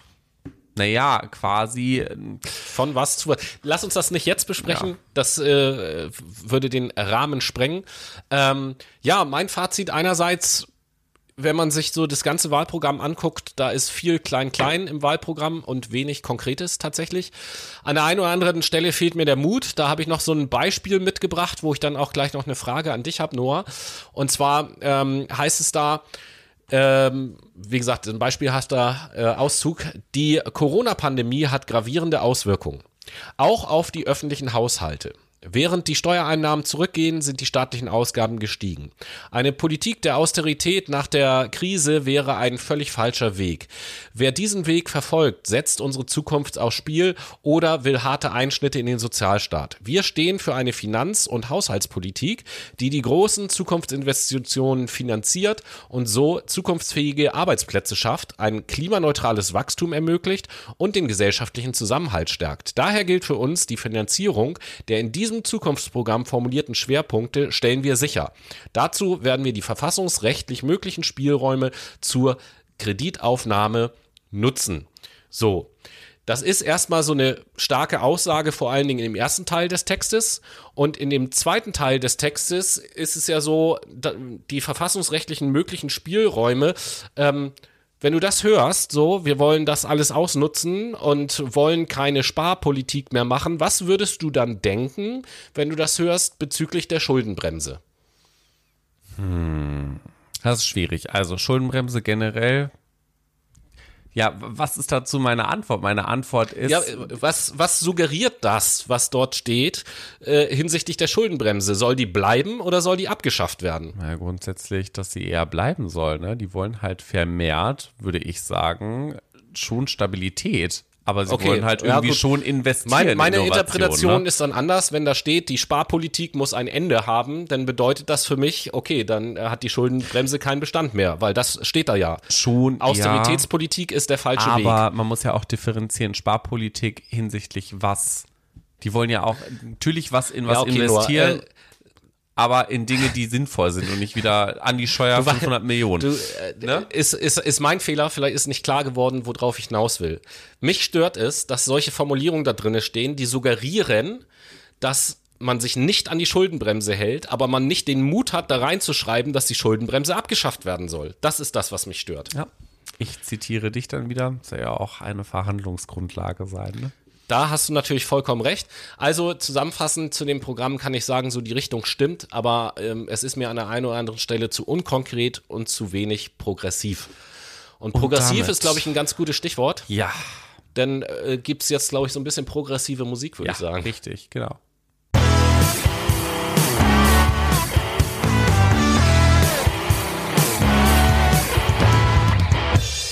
Wir sind zurück in der Late Machado Playlist. Oh Eure yeah. Playlist auf äh, Spotify, Instagram, äh, Spotify, Instagram, was laber ich da? Auf äh, Spotify. Und die findet ihr über Instagram. Wenn ihr nämlich auf Fuck My Brain, äh, unser Profil geht, auf den Ordner Highlights und wichtige Links und oben links auf Playlist öffnen klickt, dann findet ihr die Late Machado Playlist. Und Tobi, in dem Sinne, einmal schnell Ja. gefragt, was ist dein Lied der Woche? Ja, äh, da wir, ach, ich will gar nicht lange reden, von der Band Crowded House, das Lied Don't Dream It's Over. Geil, Und äh, was hast du für einen tollen Song diese Woche für uns? Mein äh, Song, ja, der orientiert sich so ein bisschen am Thema Angst. Der heißt nämlich Fear und ist von den Current Boys. Und damit wir keine Angst haben dieses Jahr, dass wir eine schlechte Partei äh, ja hier gewählt bekommen, möchten wir euch natürlich äh, unsere zweite Partei vorstellen, nämlich die Grünen. Ja, und bevor ich zu der Partei komme, muss ich schweren Herzens erstmal sagen, Noah, was sagt dir das Stichwort ein schöner Land in dieser Zeit? Grüner Werbespot. Ja, genau. Und da muss ich leider mal wieder sagen, was ist eigentlich mit den Parteien los? Gibt es da keine Leute, die irgendwie mal draufschauen, was man da so marketingmäßig veröffentlicht? Also die also dieser, dieser, Von der jungen Partei, die sind eigentlich immer gut. ja, ich meine, die, die Grünen sollten ja eigentlich eine junge Partei sein. Ja. So. Und äh, es ist ja auch schön, dass man sagt, hey, wir veröffentlichen so einen YouTube-Spot oder wo auch immer das sonst noch so lief, wo auch irgendwie gesungen wird. Muss jetzt nicht unbedingt so ein deutsches Volkslied sein, aber scheißegal. Aber das ist ja jetzt nun etwas peinlich gewesen und äh, Bisschen. ä- ähnlich, ähnlich wie bei der CDU damals mit dem Rezo-Video und dann hat Amtor ein, ein anderes Video gedreht, wo dann die Rezo, CDU ja noch gesagt du hat, Alter, Zerstörer. was, du alter Du Zerstörer. alter Zerstörer.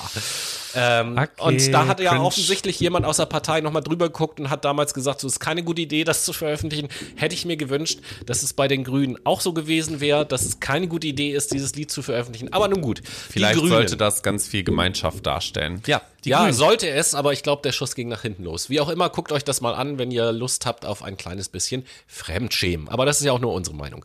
Die Grünen wurden gegründet am 13. Januar 1980, haben aktuell in etwa 106.000 Mitglieder und sind nur auf Landesebenen in der Regierungsbeteiligung und zwar in Baden-Württemberg, Berlin, Brandenburg, Bremen, Hamburg, Hessen, Rheinland-Pfalz, Sachsen, Sachsen-Anhalt, Schleswig-Holstein und Thüringen. Sie treten an mit ihrer Spitzenkandidatin Annalena Baerbock und das Wahlprogramm heißt äh, Deutschland, alles ist drin mit dem Untertitel Bereit, weil ihr es seid und ist von allen Wahlprogrammen, die wir uns angeschaut haben, das umfangreichste. Es hat nämlich sage und schreibe 272 Seiten. Und äh, Einnahme plus und minus durch die Vorschläge würde dieses Wahlprogramm genauso umgesetzt werden, gäbe es äh, Steuermehreinnahmen von 18 Milliarden Euro. Wie klingt das Wahlprogramm? Liebe WählerInnen, durch Wahlen entscheidet eine Gesellschaft, wer sie sein will. Das gilt erst recht für diese Bundestagswahl am 26. Dezember. Mit ihr September, bitte.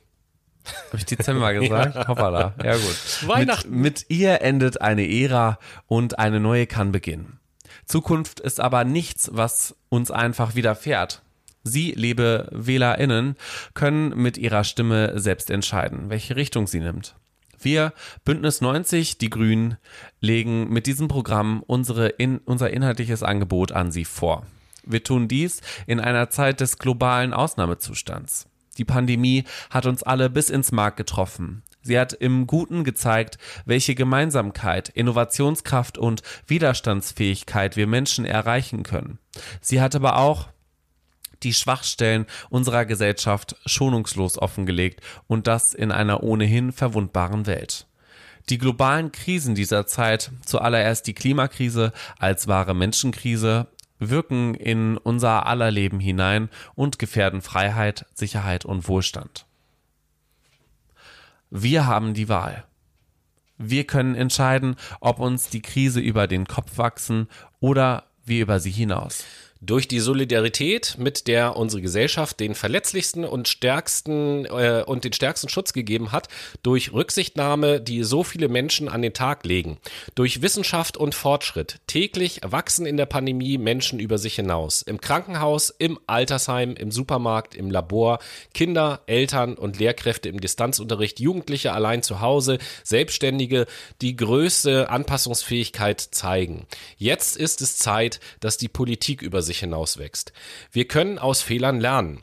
Wir haben erlernt, wie fragil der Status quo ist, wie zerbrechlich eine rein auf Profit ausgerichtete Wirtschaft, aber auch welche Bedeutung Grundrechte haben und wie stark unsere Gesellschaft ist. Wir haben erfahren, wie begrenzt nationale Antworten auf globale Fragen sind, gesehen, wie viel Unsicherheit entsteht, wenn man nur auf Sicht fährt und wie notwendig eine Politik mit Weitblick und für Frieden ist. So viel zum Einstieg in das Ja. Wahlprogramm. Wie, wie klingt das in deinen Ohren erstmal? Hm, naja, sehr verhalten und ja, hey, komm, ich mache den Angebot, kannst du drauf eingehen. Ich lasse dir die Wahl. Das finde ich zum Beispiel ein wichtiger Punkt, ne? In dem Abschnitt, den du auch vor äh, äh, gelesen hast, dass da steht, so, äh, dass die ein Angebot an den Wähler vorlegen, finde ich eigentlich eine Und sehr. nicht, wir sind die CDU, hier Ja, ja, bitteschön. genau. Also das, Einmal das, das Teller so ein kommunikationstechnisch gesehen eine sehr angenehme, eine sehr wertschätzende Formulierung auf jeden Fall. Noah hat sich hier gerade ein Bein abgerissen, Aha, das tat weh. das Bein gestoßen. Okay, also ein sehr angenehmen Sound, so wie man das eigentlich von den Grünen, glaube ich, ja auch erwarten würde, wenn man so deren Philosophie kennt erstmal. Und ähm, ja, da springen wir doch mal direkt in das Wahlprogramm rein, würde ich sagen. Und Zum wir starten Thema wieder Wirtschaft, wie immer. Mit dem Thema Wirtschaft, genau. Und da heißt es zum Beispiel in dem Wahlprogramm, wir sehen es als unsere Verpflichtung, Unternehmen und ihre Beschäftigten auf dem Weg hin zu einem klimaneutralen Wirtschaftssystem zu unterstützen. Gerade auch dort, wo sich Jobprofile grundlegend verändern oder Arbeitsplätze verloren gehen.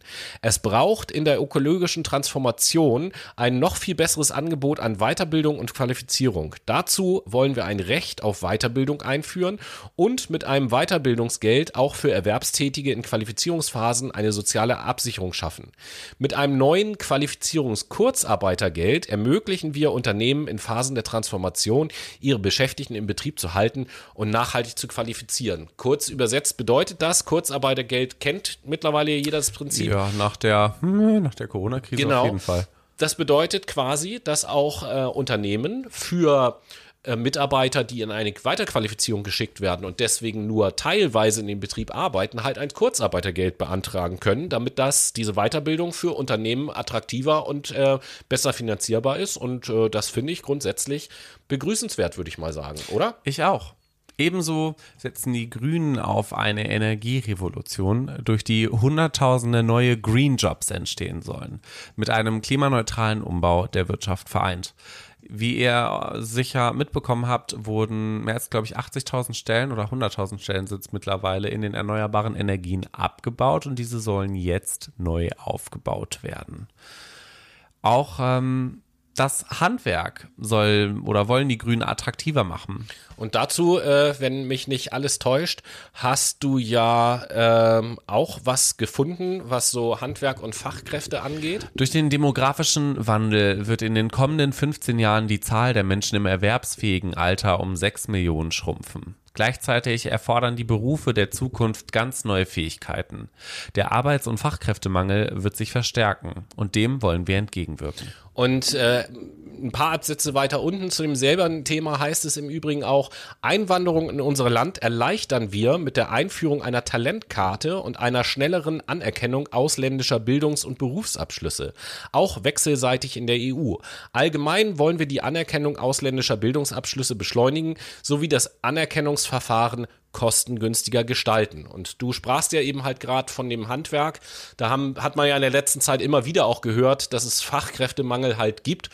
Und äh, von dem her finde ich das einfach eine gute Idee, wenn äh, im Ausland ausgebildete Menschen es leichter haben, hier, dass ihr Beruf auch anerkannt wird und sie in den entsprechenden Berufen auch arbeiten können, oder? Ganz klar.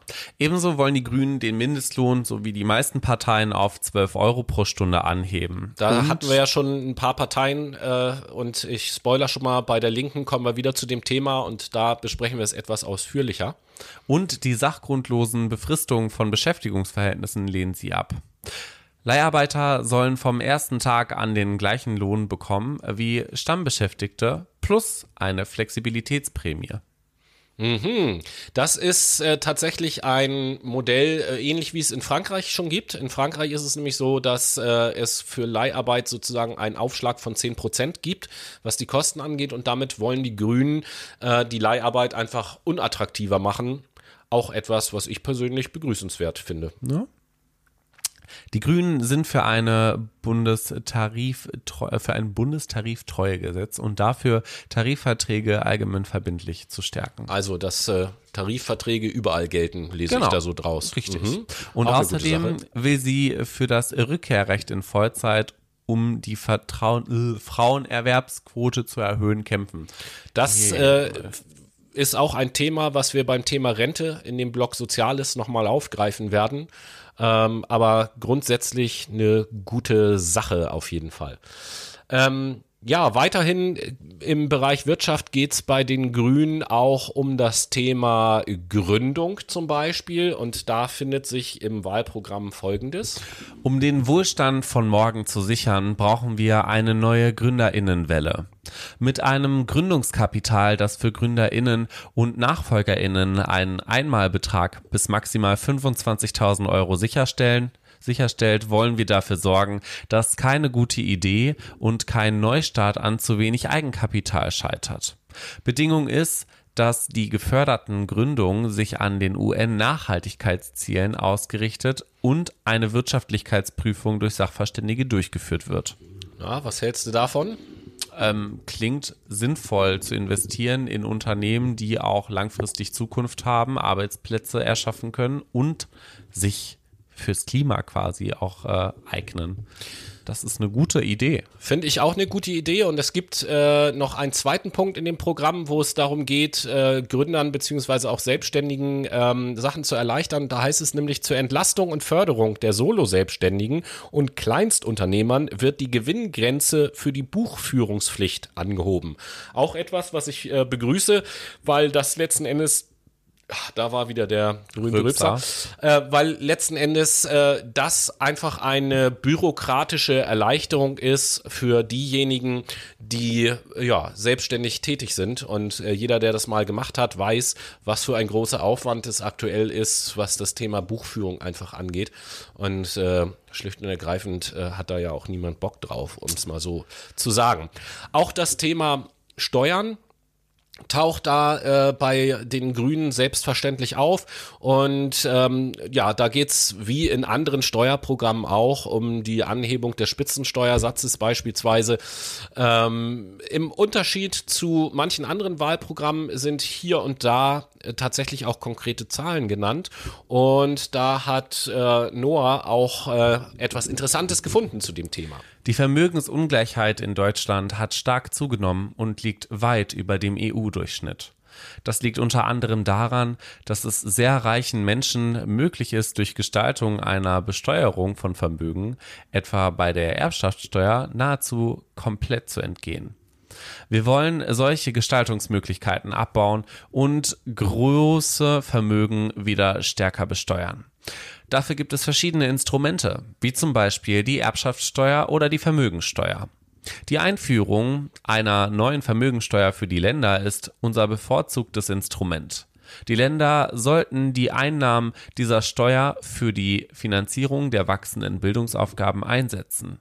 Die Vermögensteuer sollte für Vermögen oberhalb von 2 Millionen Euro pro Person gelten und jährlich 1% betragen. Also hier das erste Mal konkrete Zahlen. Darüber hinaus äh, will die, äh, wollen die Grünen den Spitzensteuersatz auf 45 Prozent erhöhen ab einem Einkommen von 100.000 Euro. Bisher sind es 275.000 Euro. Nee, gar nicht erhöhen. 45 Prozent gibt es ja jetzt schon. Die gelten aber erst ab 275.000 Euro. Und ähm, ab 250.000 Euro für ähm, Alleinstehende beziehungsweise 500.000 Euro für äh, Paare soll äh, der Spitzensteuersatz bei 48 Prozent liegen. Ähm, da haben wir vorhin auch schon gesagt, da hatten wir auch schon mal höhere Steuern auf jeden Fall. Richtig. Wir springen in den weiteren Themenpunkt Familie und Soziales. Ah, Moment. Ich habe noch einen Punkt zum Thema Bahn.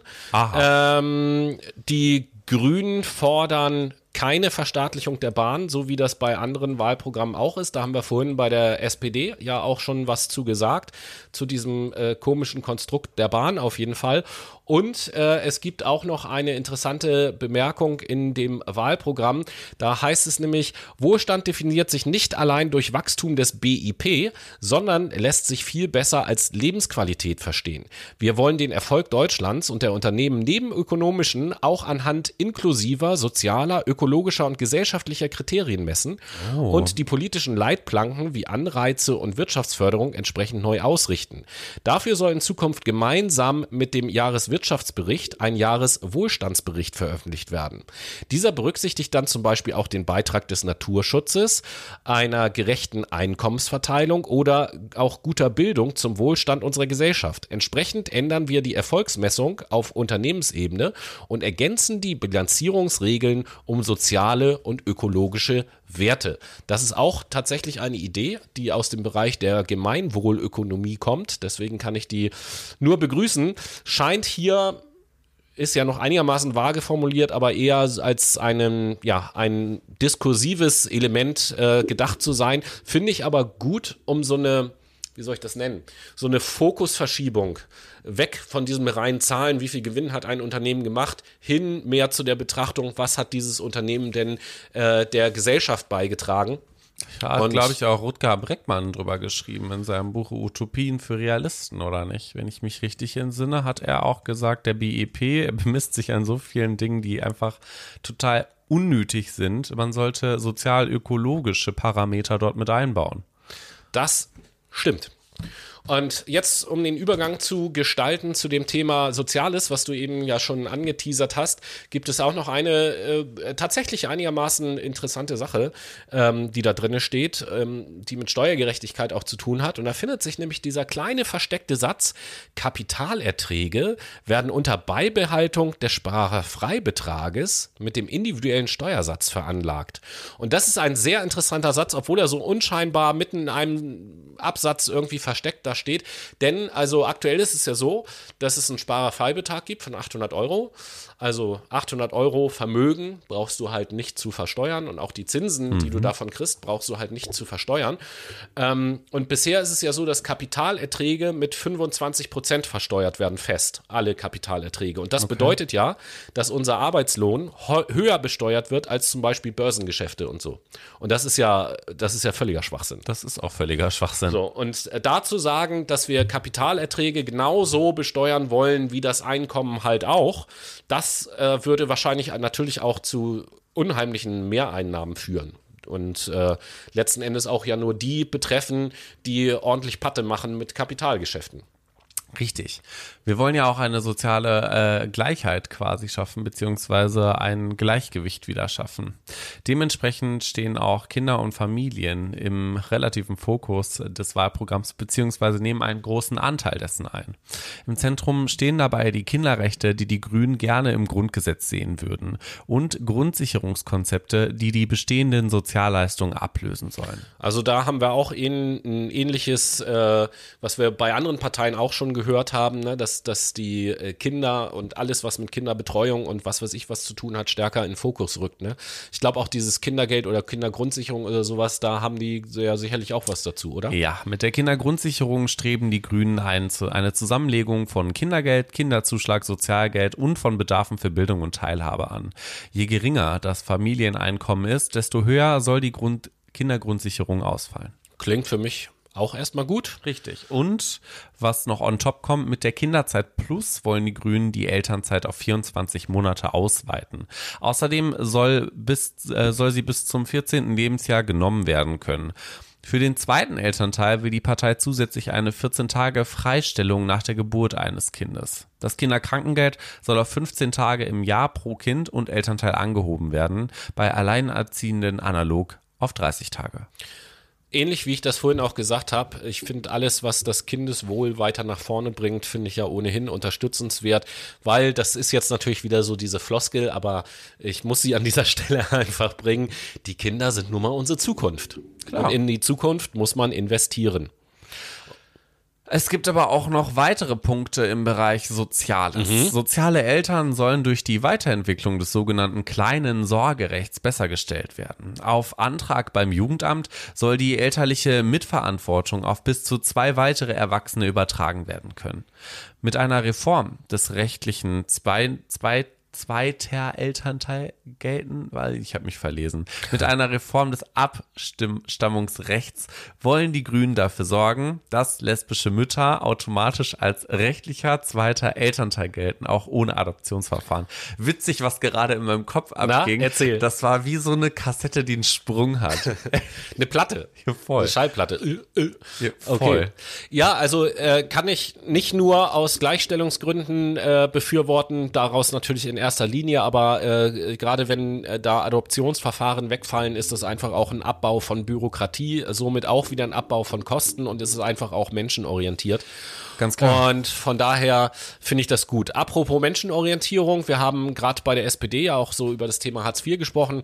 Dazu hat natürlich, haben die Grünen auch etwas zu sagen. Und da heißt es nämlich im Grünen Wahlprogramm, jeder Mensch hat das Recht auf soziale Teilhabe, auf ein würdevolles Leben ohne Existenzangst. Deswegen wollen wir Hartz IV überwinden und ersetzen es durch eine Garantiesicherung. Sie schützt vor Armut und garantiert ohne Sanktionen das sozio-kulturelle Existenzminimum. Sie stärkt so Menschen in Zeiten des Wandels und kann angesichts großer Veränderungen der Arbeitswelt Sicherheit geben und Chancen und Perspektiven für ein selbstbestimmtes Leben eröffnen. Die grüne Garantiesicherung ist eine Grundsicherung, die nicht stigmatisiert und die einfach und auf Augenhöhe gewährt wird. Das soziokulturelle Existenzminimum werden wir neu berechnen und dabei die jetzigen Kürzungstricks beenden. In einem ersten Schritt werden wir den Regelsatz um mindestens 50 Euro und damit spürbar anheben. Die Leistungen der Garantiesicherung wollen wir schrittweise individualisieren. Die Anrechnung von Einkommen werden wir deutlich attraktiver gestalten, sodass zusätzliche Erwerbstätigkeit immer zu einem spürbar höheren Einkommen führt. Jugendliche in leistungsempfangenden Familien sollen ohne Anrechnung Geld verdienen dürfen. Wir begrüßen und unterstützen Modellprojekte. Achso, genau, wir begrüßen und unterstützen Modellprojekte, um die Wirkung eines bedingungslosen Grundeinkommens zu erforschen. Erstmal zu dem ersten. Ähm,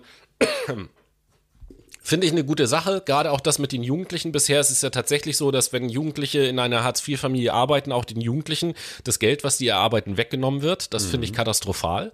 So, wie will ich da überhaupt Anreize Denen wird schaffen? ja quasi schon die Überzeugung gegeben, es ist nicht wert, arbeiten So. zu gehen. Genau das ist es nämlich. Und äh, ja, das äh, finde ich total kritisch. Ähm, äh, dann haben die natürlich recht mit dem, was sie sagen, was Teilhabe und so angeht. Aber äh, wenn da wieder dieses steht, wir begrüßen und unterstützen Modellprojekte, um die Wirkung eines bedingungslosen Grundeinkommens zu erforschen, stelle ich mir auch immer wieder die Frage, global gesehen auch, wie lange und wie oft wollen wir denn noch Modellprojekte starten, um das zu erforschen, was dabei rauskommt? Das gab schon so oft. Wir haben in der Sendung Utopien für Realisten darüber geredet. Das gab schon in anderen Ländern äh, und alle Versuche haben bisher gezeigt, dass viele Sorgen, die damit verbunden sind, unbegründet sind. Und da hätte ich mir an dieser Stelle von den Grünen tatsächlich gewünscht, sich ähm, ja sage ich mal, stärker zu positionieren und zu sagen, wir sind für eine, Ein- perspektivisch zumindest für eine Einführung eines bedingungslosen Grundeinkommens. Also Ja, aber es steht halt äh, quasi so ein bisschen auf dem Index, ne? ja, ich weiß, das Die ist Leute haben eine unpopuläre noch nicht Meinung. verstanden. Das ist es. Das ist eine unpopuläre Meinung, das stimmt schon, aber oder ein unpopuläres Projekt noch, zumindest bei den Generationen, die andere Parteien wählen, sage ich mal so vorsichtig. Aber nichtsdestotrotz muss ich da doch mal ein bisschen progressiv vorangehen.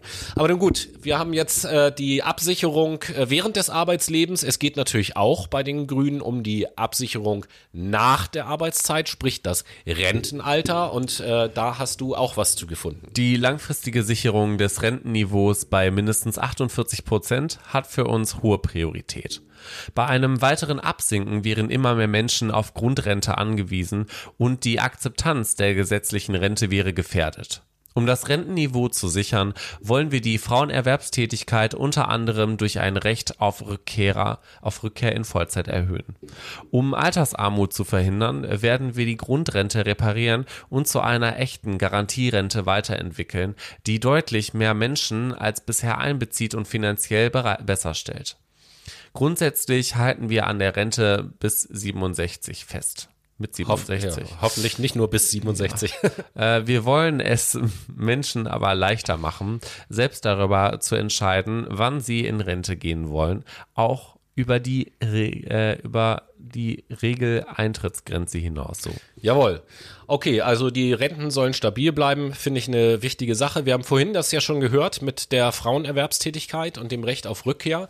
Äh, finde ich auch eine super Sache, weil ähm, gerade was die Rente angeht, wenn man sich da Zahlen anguckt, sind da Frauen doch sehr benachteiligt. Wenn die eine Kinderpause gemacht haben und so, dann fällt das in der Rentenberechnung alles weg. Beziehungsweise, ähm, nee, anders gesagt, die haben danach manchmal ja Probleme in den Beruf zurückzukehren und daher fallen bestimmte Dinge in der Rente einfach weg und sie bekommen eine ähm, geringere Rente. Finde ich völlig ungerechtfertigt und deswegen ist natürlich diese Idee, ähm, die Garantie. So viel zu. Generationenvertrag, ne? Ja, genau. Es ist ein wichtiger Punkt, auf jeden Fall.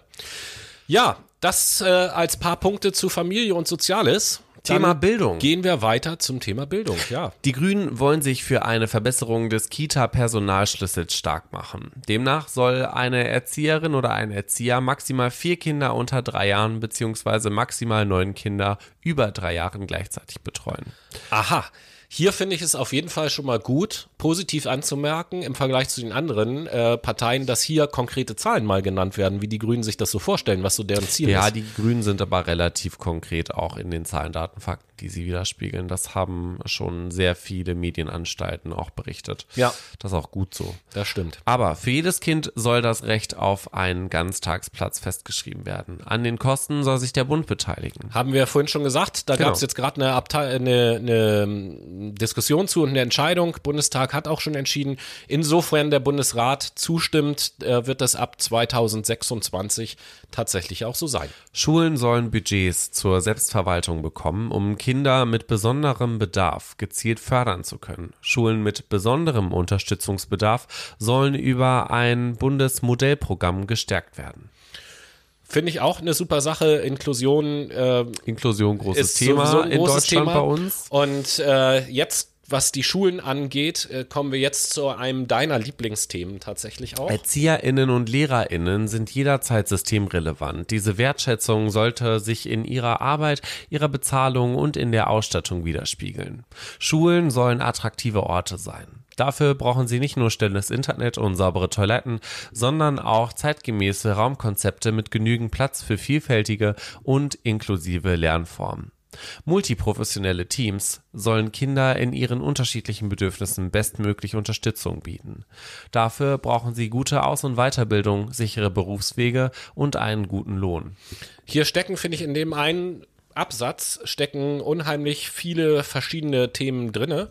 Ne, über die Ausbildung der Lehrer haben wir natürlich immer schon mal gesprochen. Der muss attraktiver sein, der Beruf. Aber ich finde es auch wichtig, dass äh, hier so explizit eingegangen wird auf das Thema Lernumgebung. Ja, und dass gesagt wird, dass die Schule ein attraktiver Lernort sein muss. Mit deinem Lieblingsthema meinte ich natürlich das da drin enthaltene Thema der Digitalisierung, was wir immer wieder haben und immer so gleich leicht belächeln sozusagen, weil da äh, viel an der Infrastruktur Ich noch finde geändert aber auch muss. sichere Berufswege relativ witzig, weil es Innovationsforscher gibt, die sagen, dass sich in den nächsten Jahren die Berufe einfach multi, äh, ja, multivariant quasi, nee, multivariabel, so. Also du wirst verschiedene Berufe in einem Beruf kombinieren müssen, um quasi überhaupt dem Bedürfnis der Menschen oder der Anforderungen gleichkommen zu können.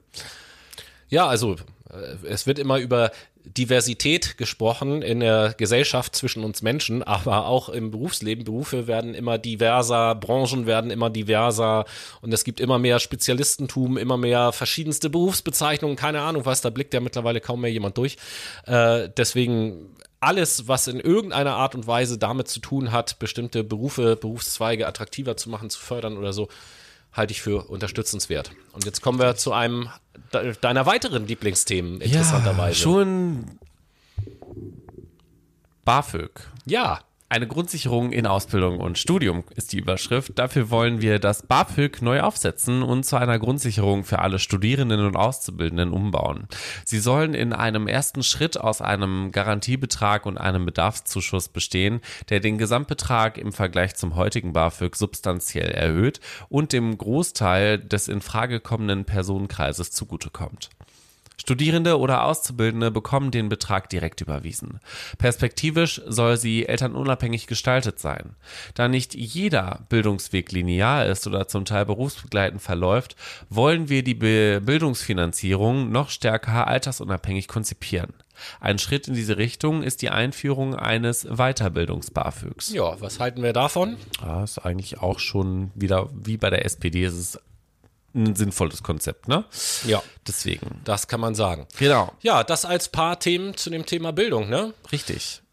Klimaschutz. Und dementsprechend sliden wir in den Klimaschutz. Genau. Und beim Klimaschutz ist erstmal eine Sache anzumerken und das äh, passt natürlich zu der Partei Die Grünen. Klimaschutz ist in dem Wahlprogramm der Grünen Kapitel 1. Also damit fängt sozusagen alles an, was ja dem Image der Grünen äh, letzten Endes oder zu dem Image der Grünen letzten Endes auch passt.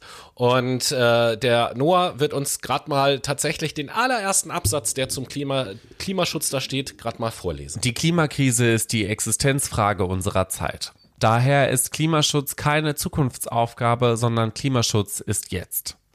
Wenn wir zu Beginn dieses Jahrzehnts konsequent handeln und die sozial-ökologische Transformation einläuten, können wir die Klimakatastrophe noch verhindern und zu einer klimagerechten Welt beitragen.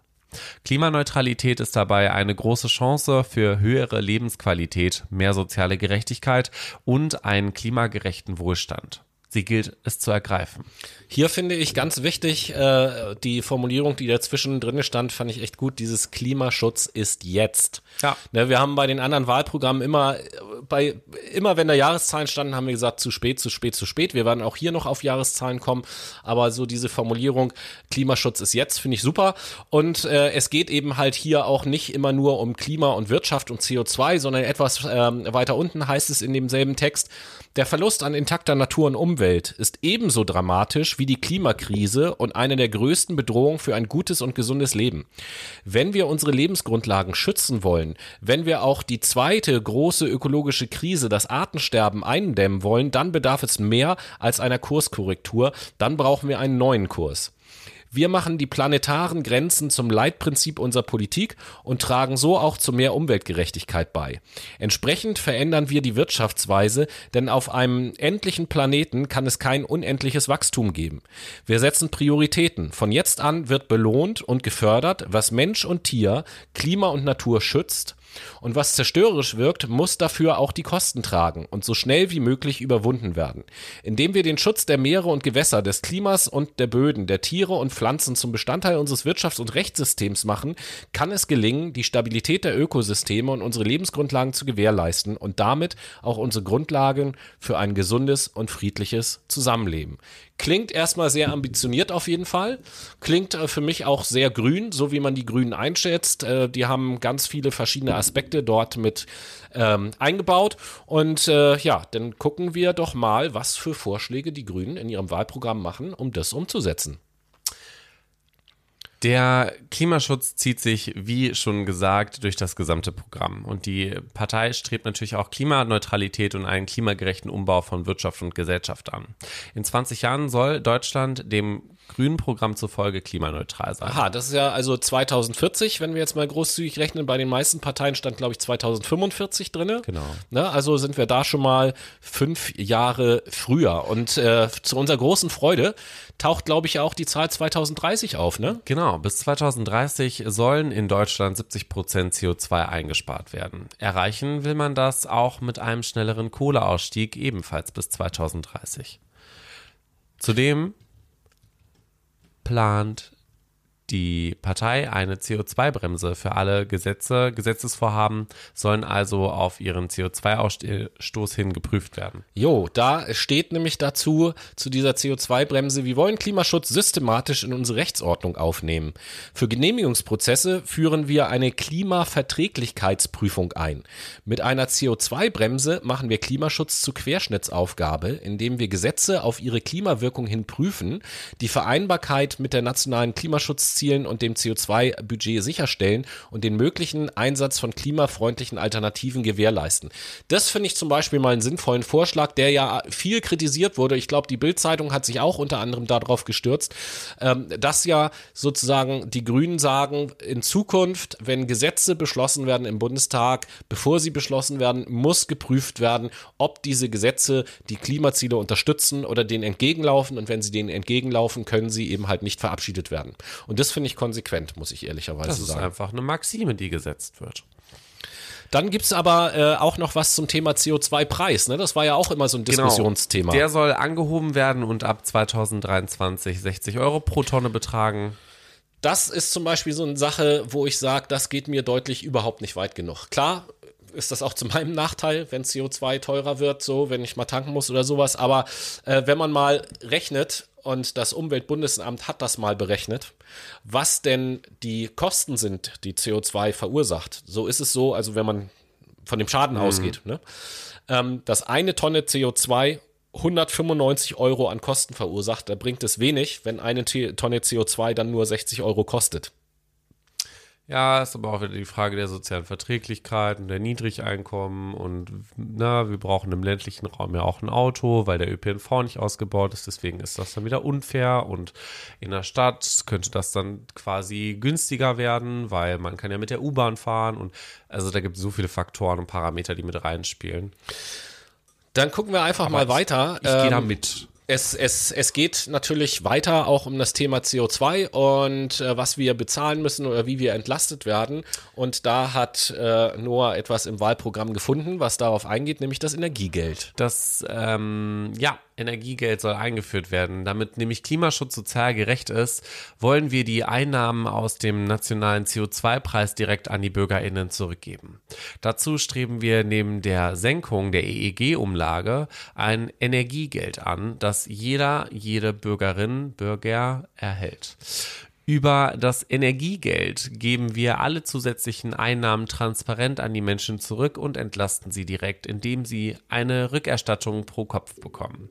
So wird klimafreundliches Verhalten belohnt und es findet ein sozialer Ausgleich im System statt. Unterm Strich werden so GeringverdienerInnen und Familien entlastet und vor allem Menschen mit hohen Einkommen belastet. BezieherInnen von Transferleistungen wie Arbeitslosengeld 2 oder Sozialhilfe profitieren ebenfalls, da das Energiegeld nicht auf die Grundsicherung angerechnet werden soll. Das haben wir letzte Woche schon mal so eine ähnliche Idee gehört von der FDP tatsächlich, ne, dass äh, ja wir alle belastet werden durch die höheren CO2-Kosten und dass dann am Ende des Jahres sozusagen geguckt wird, was äh, wird durchschnittlich, ähm, hat jeder bezahlt und dieses Geld bekommt jeder zurück. Und derjenige, der halt weniger bezahlt hat im Jahr, also weniger CO2 ausgestoßen hat als der Durchschnitt, der wird belohnt und diejenigen, die mehr ausgestoßen haben, die werden bestraft, in Anführungsstrichen. Ähm, Finde ich grundsätzlich eine gute Idee. Auf der anderen Seite muss man da auch immer so ein bisschen vorsichtig sein, dass das das Allheilmittel ist, weil ich sag mal, den wirklich reichen Leuten, denen ist das auch egal, ob sie ein paar Euro mehr für ihren SUV bezahlen, unterm Strich oder nicht. Und auf der anderen Seite, da haben wir auch letzte Woche schon über diesen berühmten Rebound-Effekt gesprochen, weil äh, wenn natürlich men bestimmte Menschen mehr Geld dadurch zur Verfügung haben, dann werden die aller Wahrscheinlichkeit nach auch mehr konsumieren, was wieder zu einem höheren CO2-Ausstoß führt. Und äh, das ist natürlich nicht im Sinne des Erfinders, das muss man im Auge behalten. Richtig. Wälder wollen die Grünen naturnah bewirtschaften. 5% der Waldfläche soll gar nicht bewirtschaftet werden, um die Urwälder von morgen zu schaffen. Gute Idee, ist aber natürlich ein sehr langfristiges Projekt. Bevor aus dem Wald ein Urwald wird, vergehen schon so ein paar Jahre. Klar. Um die Meere zu schützen, streben die Grünen ein Ende der Öl- und Gasbohrungen in Nord- und Ostsee an, sowie einen Ausstieg aus Kies- und Sandabbau. Also Öl- und Gasbohrung ist, glaube ich, super nachvollziehbar, warum das eine gute Sache ist. Ich meine, wenn wir ohnehin äh, Können wir klimaneutral vielleicht erstmal die Bomben in unserer Nord- und Ostsee mal rausfischen? Ja, das- fischen? also das dass, ist ein anderes sich Thema. da eh gar keiner drum kümmert. Finde ich auch so unnütz, ne? Ist ja äh, richtig, aber ein anderes Thema. Äh, wenn wir auf erneuerbare Energien umsteigen, dann macht das ja Sinn, kein Öl und kein Gas mehr zu fördern. Was hier in diesem Satz noch drin steckt und was echt unterschätzt wird, und da mal so ein Call to Action an euch, liebe Brainies, ist das Thema Kies- und Sandabbau.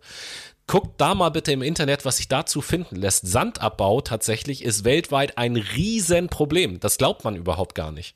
Sand wird knapp auf dieser Welt. Das, das ist richtig krass, was Natürlich, man, was wir man da. bauen mit Sand. Ja, eben, eben. Safe. In jedem Beton ist Sand Und drin und ja so. nicht jeden Sand und da nehmen. sind teilweise schon ganze Inseln verschwunden äh, von, der, von der Weltkarte und so. Das ist richtig krass, wenn man sich damit mal beschäftigt. den Sand aus Meeren, weil der grober, äh, gröber ist als beispielsweise der aus der Sahara.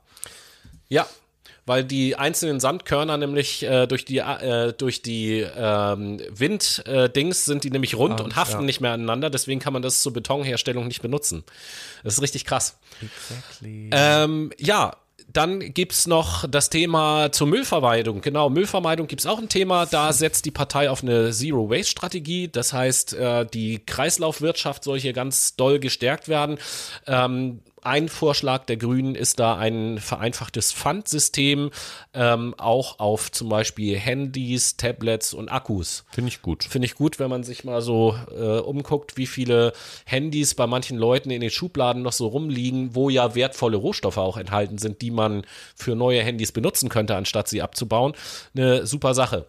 Und auch das Thema äh, ÖPNV haben die Grünen natürlich drinne. Ähm, da hat Noah wieder was zugefunden. Busse und Bahnen sind für alle da, bieten preiswerte Mobilität und verringern den Autoverkehr. Wir wollen die Fahrgastzahlen im ÖPNV bis 2030 verdoppeln. Dazu muss der ÖPNV attraktiver, innovativer und vollständig barrierefrei werden. Mobilität darf nicht vom Geldbeutel abhängen. Länder, Kommunen und Verbünde wollen wir dabei unterstützen, attraktive Preisangebote bis hin zu ticketlosen ÖPNVs zu machen und neue Finanzierungsquellen wie eine Umlagefinanzierung zu erschließen. Da haben wir ja schon mal die Richtung, die du vorhin auch angesprochen hast, das einfach zu machen, ticketlos und so weiter und so fort. Ähm, eine gute Sache. Ich frage mich allerdings auch hier, gerade bei den Grünen, warum steht da nicht die Forderung drinne, äh, den ÖPNV perspektivisch kostenlos zu äh, gestalten, weil allein durch so eine Forderung würde ich in meinem Wahlprogramm ja auch den Druck auf die Automobilhersteller erhöhen. Und ähm, zum Beispiel das Thema Carsharing, wo viele Automobilhersteller jetzt mit einsteigen. Manche Angebote gibt es schon lange, andere sind jetzt neu. Ist ja auch so eine Sache, die ähm, darunter leiden würde, wenn ÖPNV kostenlos ist und das wäre ja wieder gut. Ich kenne halt viele Leute, die sagen, ja, ich habe zwar kein eigenes Auto mehr, aber ich mache jetzt Carsharing und seitdem es das gibt, brauche ich ja die öffentlichen Verkehrsmittel auch gar nicht mehr. Ist ja viel besser, mit dem Auto durch die Gegend Ja, zu wobei fahren. ich sagen muss, hier in der Stadt ist halt Carsharing auch sehr viel Elektro, elektrifiziert, dementsprechend generell, ob Elektro oder Verbrenner, individuelle Mobilität ist immer schlechter in der Klimabilanz Ja, als äh, äh, öffentliche Verkehrsmittel beispielsweise. Klar. Ja, das als äh, einige Punkte aus dem Wahlprogramm der Grünen. Ich würde sagen, kommen wir zu einem Fazit. Was ist dein Fazit, was das Wahlprogramm Es angeht? ist konkreter, es ist grüner und es ist nachhaltiger gestaltet. Es kommt nicht auf die Pariser Klimaziele, das ist klar, aber ähm, ich würde sagen, die Grünen denken schon sozial verträglich, natürlich vermehrt mit dem ökologischen, mit der ökologischen Brille. Ja, also mein Fazit ist auch, das ist ein Wahlprogramm aus meiner ganz persönlichen Sicht einfach, das in eine sehr, sehr gute Richtung geht, auf jeden Fall. An der einen oder anderen Stelle hätte ich es gern noch progressiver. Da sind mir die Grünen noch so ein bisschen zurückhaltend. Und äh, so wie du äh, das auch schon gesagt hast, beziehungsweise wir vorhin auch schon gesagt haben, äh, sind natürlich auch eventuelle Koalitionsverhandlungen erstmal abzuwarten, was dann von den ganzen Vorschlägen dann noch übrig bleibt. Genau. Und, Und damit was uns jetzt noch übrig bleibt, ist die Musik.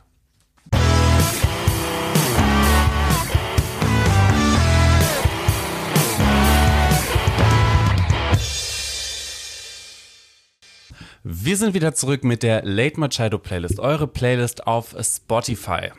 Und in diesem Zuge frage ich Tobi, was möchtest du auf die Late Machado Playlist setzen? das ist eine sehr gute Frage, Noah. Das ist es wirklich. Erzähl doch mal. Ähm, ein Lied, was eigentlich zu einer anderen Sendung besser gepasst hätte, nämlich zu der Sendung, die wir über die Werbung gemacht haben, noch deutlich vor der Sommerpause, nämlich von Du Deichkind. meinst gelbe Paprika. Nee. Deichkind Powered by Emotion. Und mit diesem Lied gehen Grüße raus an den Tim, der hat mir das Lied nämlich empfohlen. Yo, ein sehr schöner Song und ich setze diese Woche vom neuen Album von Kanye West Keep Your Spirit Alive. Das ist ja cool. Und Late Machado Playlist und wir sind damit weißt du, im dritten Teil. weißt du, weißt du, Was? was du als Was? nächstes auf die Was? unsere Podcast-Liste setzt? was? Was? Die Linke. Die Linke.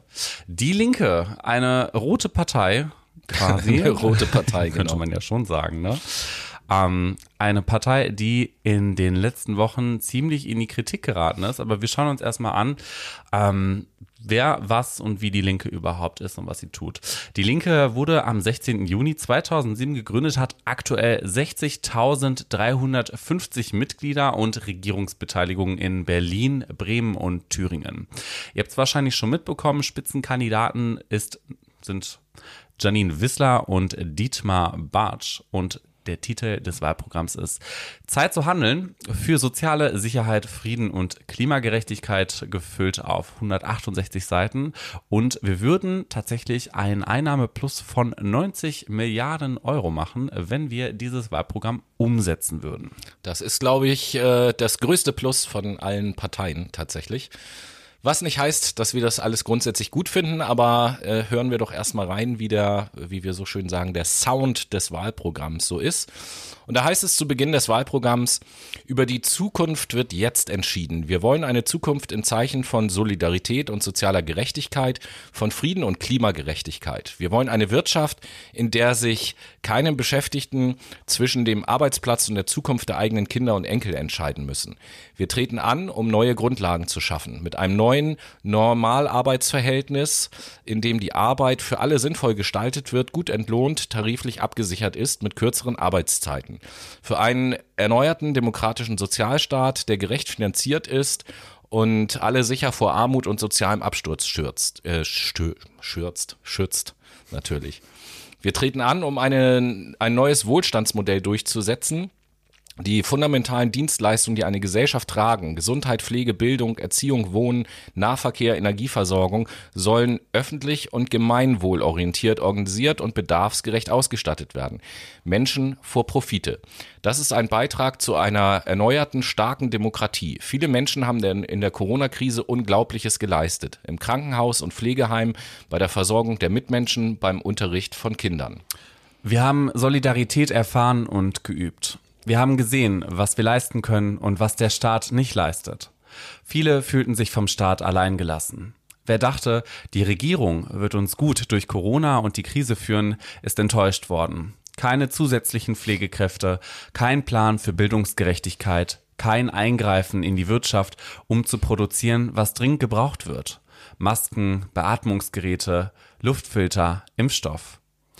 Kein Notfallplan für Schulen oder Kitas, für den Stress in den Familien und das Leiden der Kinder, keine Evakuierung von Not- und Sammelunterkünften. Nach Jahrzehnten, in denen die Grundlagen von Solidarität und Demokratie ausgehöhlt und die Bevölkerung aufgerufen wurde, vor allem für sich selbst zu sorgen, werden sie nun von der Regierung zur Solidarität gemahnt. Aber der Staat hat die Aufgabe, die Gesellschaft krisenfest zu organisieren und solidarische Strukturen aufzubauen. Dabei hat die Regierung versagt. Die Sorgen für viele Menschen sind groß. Kann ich mir meine Wohnung noch leisten? Reicht das Geld über den Monat? Wird das Alter von Armut und mangelnder Pflege geprägt sein? Hinterlassen wir für unsere Kinder und Enkel einen zerstörten Planeten? Jo, so klingt äh, sozusagen das Intro zu dem Wahlprogramm. Sehr Und- dramatisch. Ja, bevor wir jetzt in die einzelnen Kategorien reingehen, eine generelle Bemerkung nur. Du hast ja gerade eben schon gesagt, dass die Linke in der letzten Zeit so in Kritik geraten ist. Total.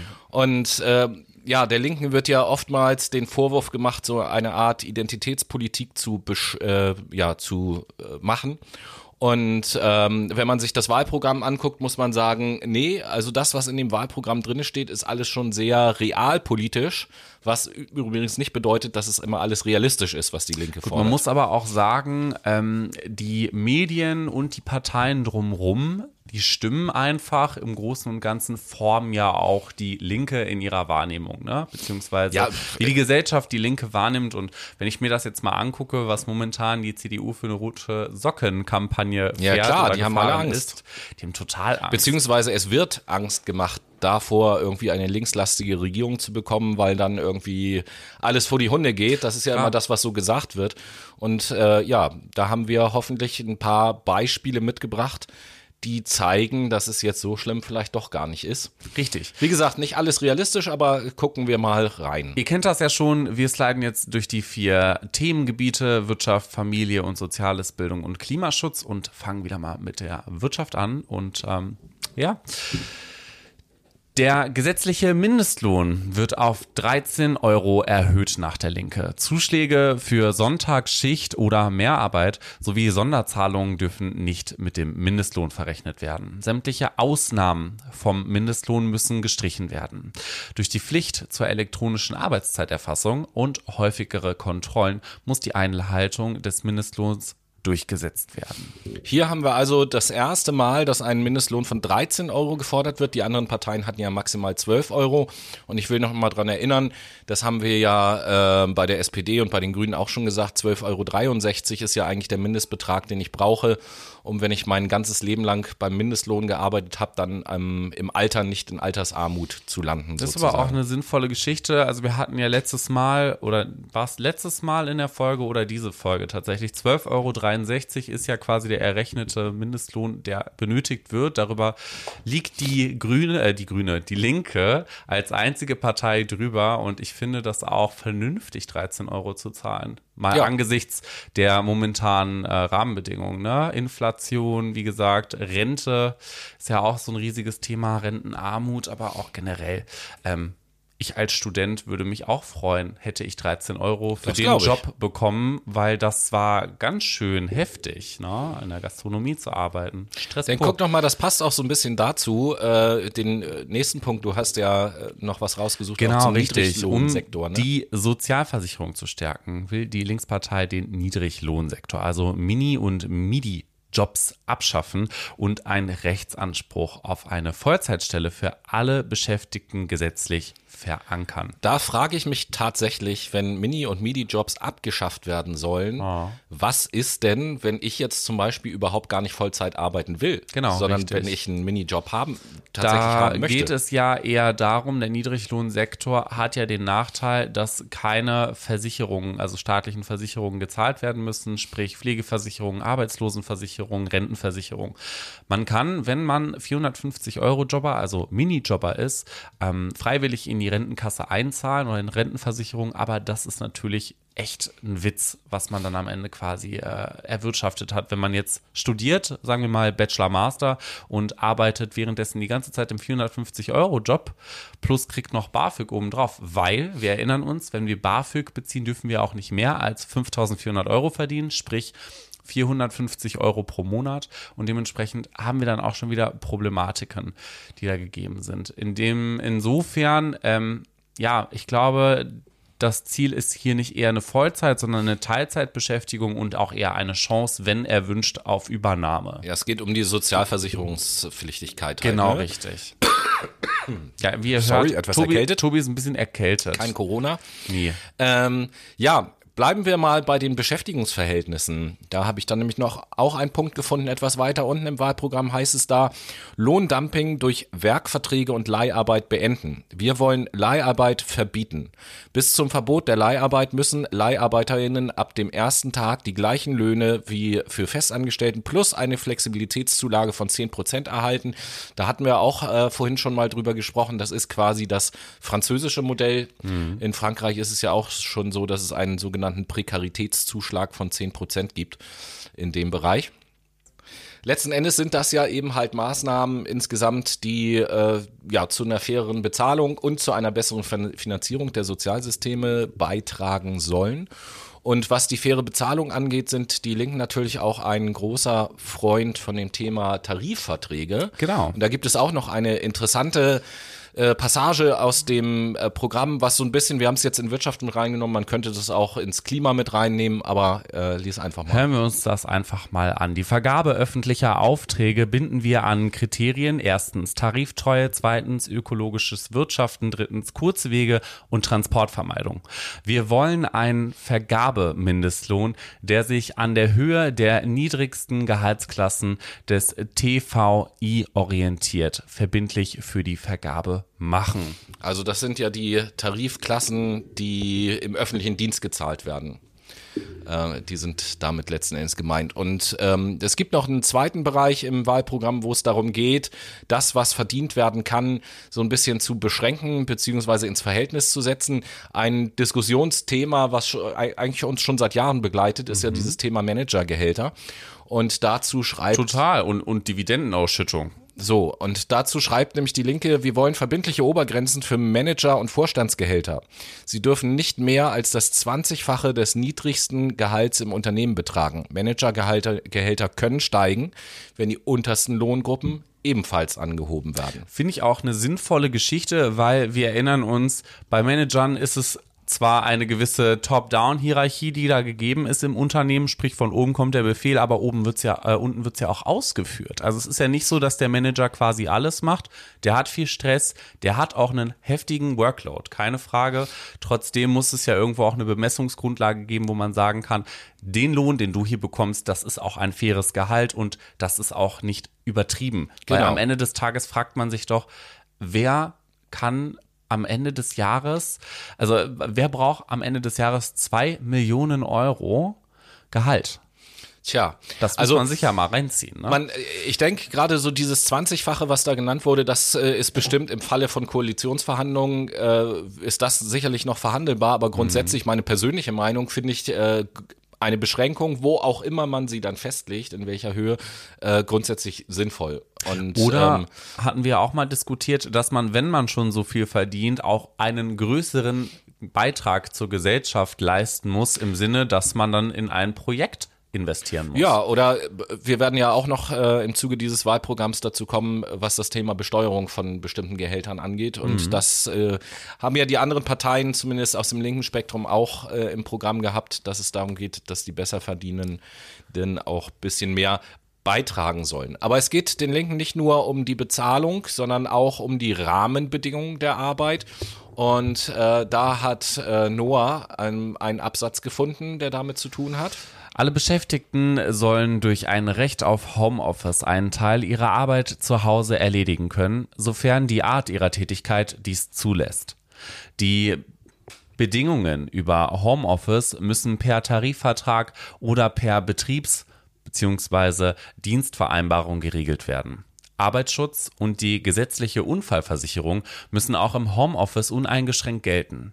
Recht auf Pausen und Rechte auf Feierabend muss es auch im Homeoffice geben. Wichtiger jo, Punkt hier. Das ist äh, insofern interessant, weil gerade das Thema Arbeitsschutz im Homeoffice tatsächlich schwierig ist. Mhm. Weil ähm, wenn ich zum Beispiel, und das ist ja im Homeoffice so, dann vorwiegend am Computer arbeite, habe ich einen Bildschirmarbeitsplatz und äh, wenn man sich die Arbeitsschutzbedingungen Bildschirmarbeitsplatz anguckt, dann bezieht sich, beziehen sich die Arbeitsschutzbestimmungen zum Beispiel auch äh, auf bestimmtes Mobiliar, auf eine bestimmte Art von Schreibtisch und Stuhl, die ich verwenden muss. Und theoretisch müsste dann ja der Arbeitgeber bei jedem Zuhause dafür sorgen, dass auch das richtige Mobiliar da ist, mhm. um sich überhaupt an die Arbeitsschutzbestimmungen halten zu können. Das ist also, finde ich, ein schwieriger Punkt in der Umsetzung. Aktuell ist es so, dass viele Betriebe dann sozusagen reinschreiben, das ist kein Homeoffice, sondern das ist mobiles Arbeiten. Und bei mobilem genau. Arbeiten sind die Arbeitsschutzbestimmungen schon wieder ganz anders. Richtig.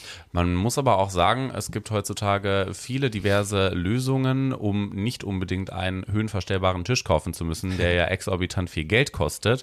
Ähm, auf der anderen Seite fand ich den Punkt Feierabend zu haben auch ganz, ganz wichtig, weil im Homeoffice verschwimmen die Grenzen zwischen Arbeit und Privatleben. Das heißt, die Kollegen kommen auch nochmal auf die Idee, dich um 7 Uhr abends anzurufen und dann zu fragen, ah, Tobi, ich weiß nicht, hast, ja, du, ja. hast du meine E-Mail eigentlich noch gelesen? Ich habe jetzt keine Antwort von dir bekommen, obwohl du schon um 5 Feierabend hattest. Also das ist ein wichtiger Punkt, der ist tatsächlich in keinem weiteren ähm, Wahlprogramm jetzt meines Wissens aufgetaucht.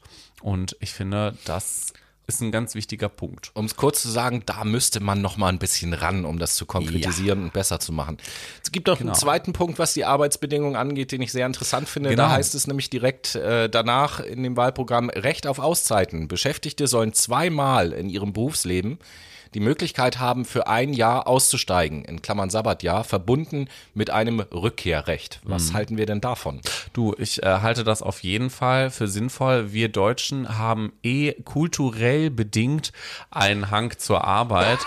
In dem Sinn ähm, brauchen wir Auszeiten Wir schauen uns mal die Burnout-Rate an. Wir Oh ja. schauen uns die Rate an, beispielsweise der Psychotherapieplätze von 2017 bis, nee, von 2009 bis 2019. Das hat sich verdoppelt von, ich glaube, gestern habe ich es gelesen, 1,76 Millionen auf 2,93 Millionen Ja, krass. nur im Erwachsenenbereich. Dementsprechend ähm, merken wir doch, dass wir ziemlich ausgepowert sind. Und ich glaube nicht, dass wir vom Faulenzen in der Freizeit ausgepowert sind, sondern ein wesentlicher Bestandteil hier die Arbeit liefert, weil wir 60 Prozent unserer wachen Zeit damit verbringen.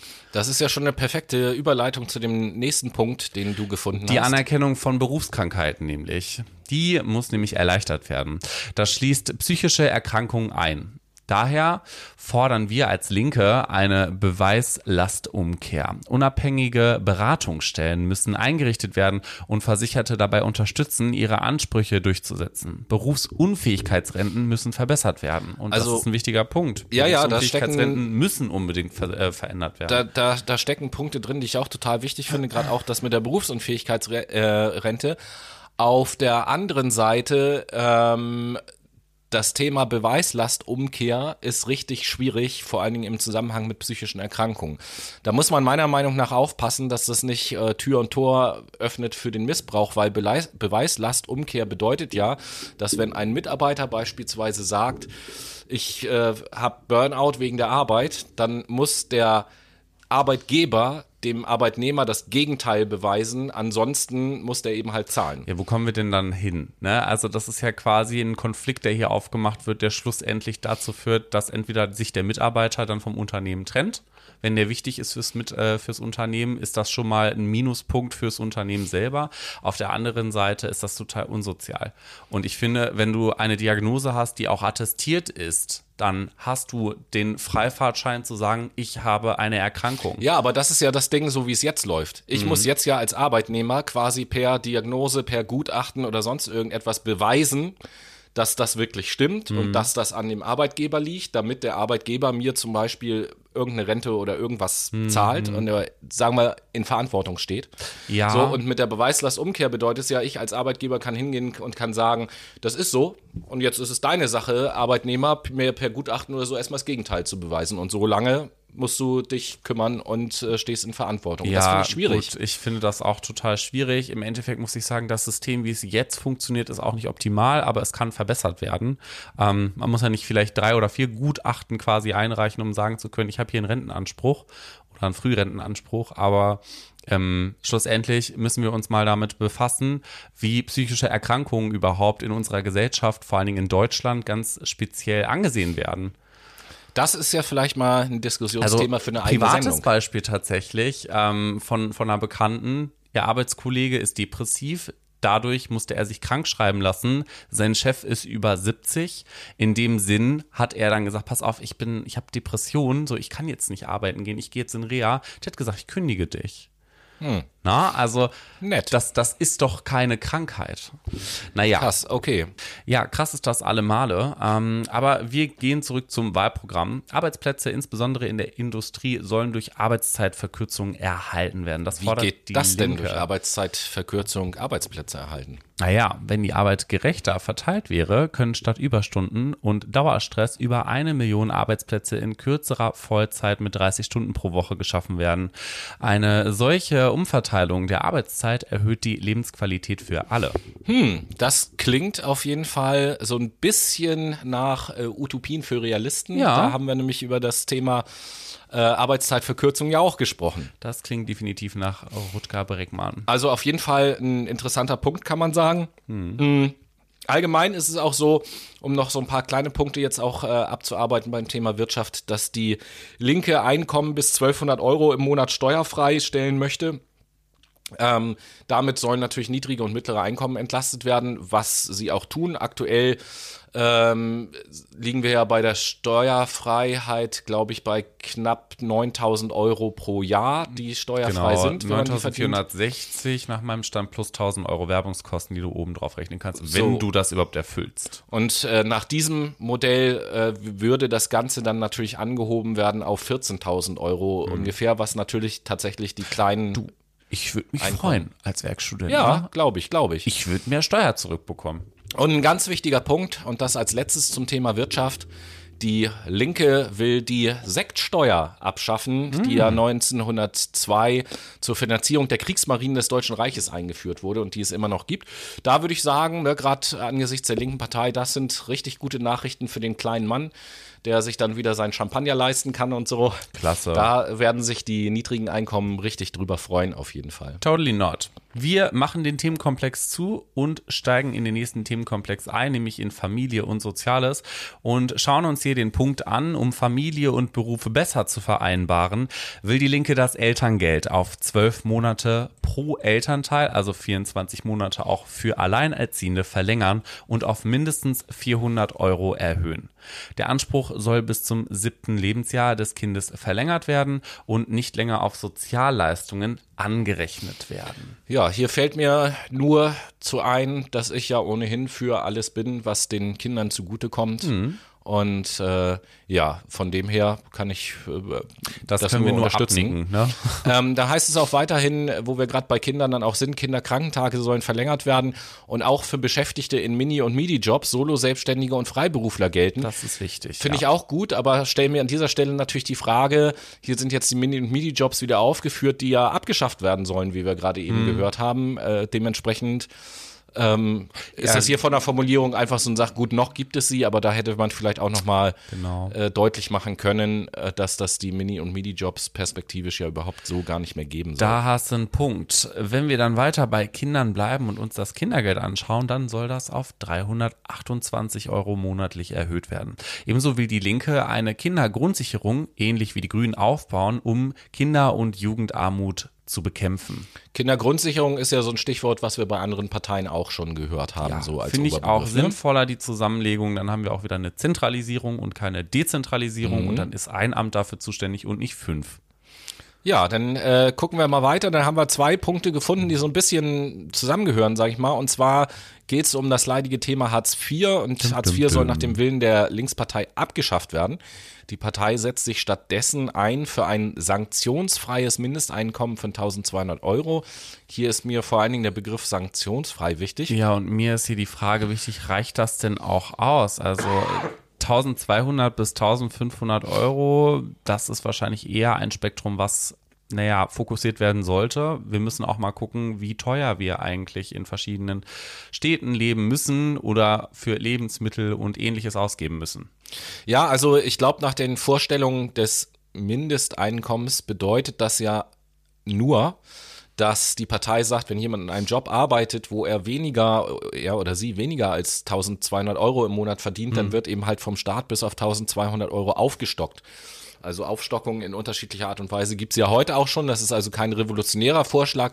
Mir ist, wie gesagt, das sanktionsfrei wichtig. Das heißt, ich darf auch ähm, eine Arbeitsstelle mal ablehnen, was ich gerade unter dem Gesichtspunkt, was du eben meintest mit mhm. den psychischen Erkrankungen, durchaus wichtig finde, weil aktuell ist es ja teilweise so, dass Leute in Jobs reingezwungen werden, weil ihnen sonst Leistungen gekürzt werden und dann müssen die ja teilweise in Jobs arbeiten, um es einfach auszudrücken, auf die die überhaupt gar keinen Bock haben äh, hat jetzt für mich nichts mit Faulheit zu tun, sondern wir alle wissen, glaube ich, wie psychisch anstrengend das ist, in einem Job zu arbeiten, in dem man eigentlich gar nicht arbeiten möchte. Du, total. Sorgt auch im Endeffekt wieder dafür, dass, naja, Menschen früher in Rente gehen, dann einen gesetzlichen Rentenanspruch haben, die Steuerzahler dafür quasi aufkommen müssen, etc. etc. Also dieses Sammelsurium oder besser gesagt, diese Prozesskette ist lang.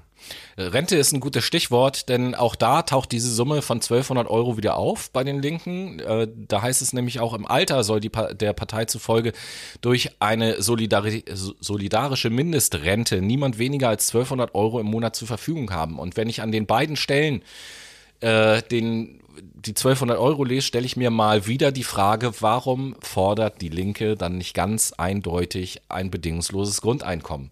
Das muss ich, sorry, aber Weil das muss ich immer wieder dieses einwerfen. Wort medial verpönt ist, deswegen. Uh. Es ist zu experimentell und alles, was quasi mit Sicherung konnotiert ist, das ist in dem Fall dann wirklich safe, weil wir kennen das ja schon von einer Grundsicherung. Hm. Ja. Das ist quasi wieder einfach nur im Vorhinein schon negativ geframed, würde ich behaupten. Und dann hat man kein offenes Ohr mehr dafür. Ja. Ähm, bleiben wir noch kurz bei der Linke. Gerne. Und bei der, bei der bei Linken, der Rente. Bei, bei, der Rente meine ich natürlich. Ja, bleiben äh, wir bei der Rente. Genau. Nämlich mit 67 soll sie nicht kommen. Was? Ja, nee, viel früher, ne? Richtig. Also Renteneintritt soll später mit äh, soll spätestens wieder mit 65 Jahren ohne Abschläge möglich sein, so wie es früher mal war. Das wäre ja schön für meine Generation. Siehst ja. du, wer 40 Jahre lang Beiträge gezahlt hat, soll nach Vollendung der Linken, äh, nach Vorstellung der Linken bereits ab dem 60. Jahr abschlagsfrei in Rente gehen können. Und auch beim, äh, beim Thema Rente beweist einmal wieder die Linke, da hat Noah eine Textstelle gefunden, wie detailliert teilweise das Parteiprogramm auch, äh, das Wahlprogramm auch aufgestellt ist. Als Sofortmaßnahme heben wir das Rentenniveau auf 53 Prozent an. Das bedeutet in Geld, wer derzeit die aktuelle Durchschnittsrente von 1048 Euro bekommt, erhält dann 1152 Euro, also 104 Euro mehr im Monat.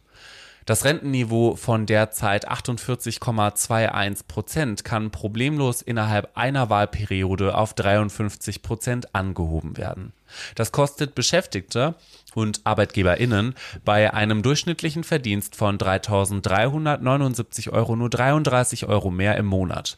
Der Beitrag für eine private Riester-Rente 120 Euro hier in dem Fall, kann dafür entfallen. Durchschnittsverdienende hätten also 87 Euro mehr in der Tasche. Also das ist so ein, finde ich, so ein sehr schönes Beispiel und da gibt es mehrere in dem Wahlprogramm dafür, wie äh, detailliert die Partei Die Linke teilweise ihr Wahlprogramm da aufgestellt hat. Und ähm, ja, eine weitere Sache, was die Rente angeht, beziehungsweise die Zo Sozialleistung, ist die sogenannte Beitragsbemessungsgrenze. Mhm. Äh, und da heißt es zu dem Punkt in dem Wahlprogramm, die Beitragsbemessungsgrenze wird zunächst vereinheitlicht und dann in mehreren Schritten angehoben und schließlich ganz aufgehoben. Was bedeutet das Ganze? Aktuell ist es ja so, dass die Beitragsbemessungsgrenze bei 7.100 Euro monatlichem Bruttolohn liegt. Das heißt, bis zu diesem Gehalt muss ich meine Sozialversicherungsbeiträge bezahlen, anteilig prozentual von meinem Gehalt, so wie jeder das kennt. Krankenversicherung, Rentenversicherung und all das. Und alles, was über 7100 Euro ist, wird überhaupt gar nicht mehr berücksichtigt. Und das möchte die Linke ändern, ähnlich wie die Einkommenssteuer quasi, dass dann jemand, der 10, 12.000 Euro im Monat verdient oder noch mehr, auch anteilig auf diese 12.000 Euro und nicht nur auf die 7100 Euro seine Beiträge bezahlt. Und das finde ich tatsächlich eine sehr, sehr gute Sache, die ja der Gerechtigkeit beiträgt, meiner Meinung nach. Und die soziale Gerechtigkeit ist ja auch eine ganz große Frage, wenn wir in, naja, das Bildungssektörchen quasi reingehen. Ja, bevor wir ins Bildungssektörchen reingehen, eine, einen kleinen Abschluss noch, weil da haben wir nämlich noch gar nicht drüber geredet, Und bei dem zwar? Thema. Äh, Thema Steuern und zwar Ach. Einkommensteuer und Vermögensteuer. Da haben wir ein bisschen was äh, rausgesucht, gerade weil ja diese beiden Steuern sag ich mal, die große Angst sind, die immer verbreitet wird durch Medien, was du vorhin auch angesprochen mhm. hast, durch die CDU und so weiter und so fort, äh, die ja immer sagen, boah, die linke Politik wird uns alle teuer zu stehen kommen und jeder wird dafür bezahlen, uns allen wird schlechter gehen. Und auch da, glücklicherweise, ist das ja sehr detailliert, habe ich mal was rausgesucht zu dem Thema Einkommensteuer und danach hat Noah noch was gefunden zum Thema Vermögensteuer.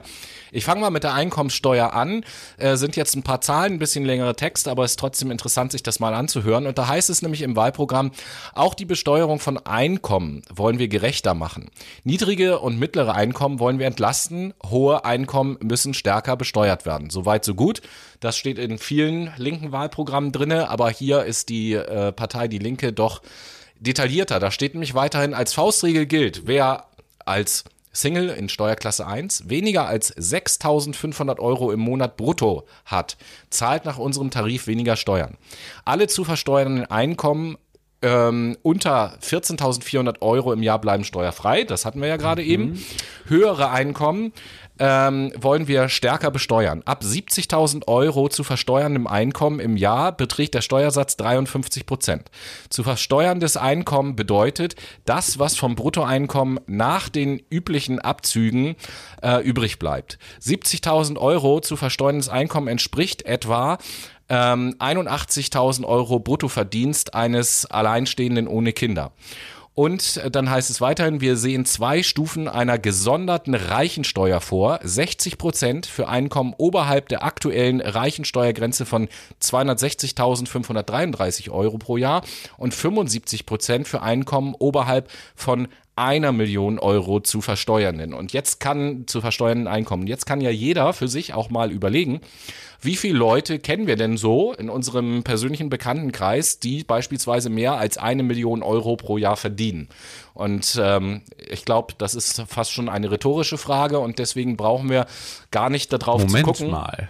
Naja, ich weiß nicht, wie viele Leute du so kennst, die in den Einkommensklassen unterwegs sind. Ich kenne niemanden tatsächlich. Und äh, dementsprechend habe ich so das Gefühl, dass es auch nicht die Mehrzahl. Person. Ja, eine Person, siehst du. Einer, ja. Eine Person. Aber es ist ja weit entfernt davon, von dem, was die anderen Parteien sagen, dass wir alle mega darunter leiden unter den Steuern, die die Linken, also mich persönlich wird es halt gar nicht betreffen. Im Gegenteil, ich würde darüber äh, davon profitieren. Und äh, ja, ich hatte ja schon gesagt, dass Noah auch zum äh, Zur Thema Vermögensteuer was, was gefunden hat. sage, genau. Die Linke fordert eine Vermögensteuer mit einem progressiven Tarif und einem Freibetrag für Privatvermögen von einer Million Euro pro Person. Ohne Schulden, wohlgemerkt. Das, das ist wichtig, wenn ich kurz bei dem ohne Schulden einhake. Also wenn, wenn jetzt jemand zum Beispiel ein Haus hat, was noch abbezahlt werden muss, dann wird natürlich dieser Wert des Hauses nicht in die Berechnung mit eingenommen, weil das ja noch Schulden sind, die, die äh, abzutragen sind. Das wird dann sozusagen das abgezogen. heißt, wir reden hier einfach über eine Million Euro netto. Richtig. Gott. Wer etwa mit einer Eigentumswohnung in der Innenstadt Papiermillionär ist, wird nicht belastet. Na, das ist ja das, was du gerade eben Genau. vorgetragen hattest. Der ähm, Eingangssteuersatz der Vermögensteuer startet bei einem Prozent und steigt bis zu einem Nettovermögen von 50 Millionen Euro stetig an.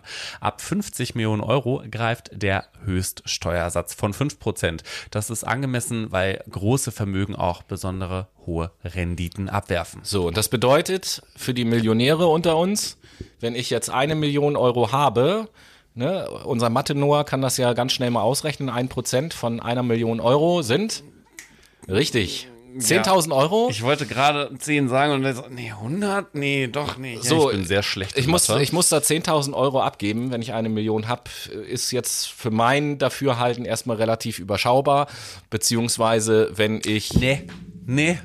Als Millionär, da möchte ich doch keinen Euro abgeben. Ja, und wenn ich wollen. 100 Millionen habe, beispielsweise, ist ja der Höchststeuersatz von 5%, haben wir gerade eben gehört. 50.000 Euro. Also es ist 500.000 Euro in dem pardon, Fall. Ja, von, bei 50 Millionen. Ja, Äh, Also, I'm sorry, ne, Bro. Eben.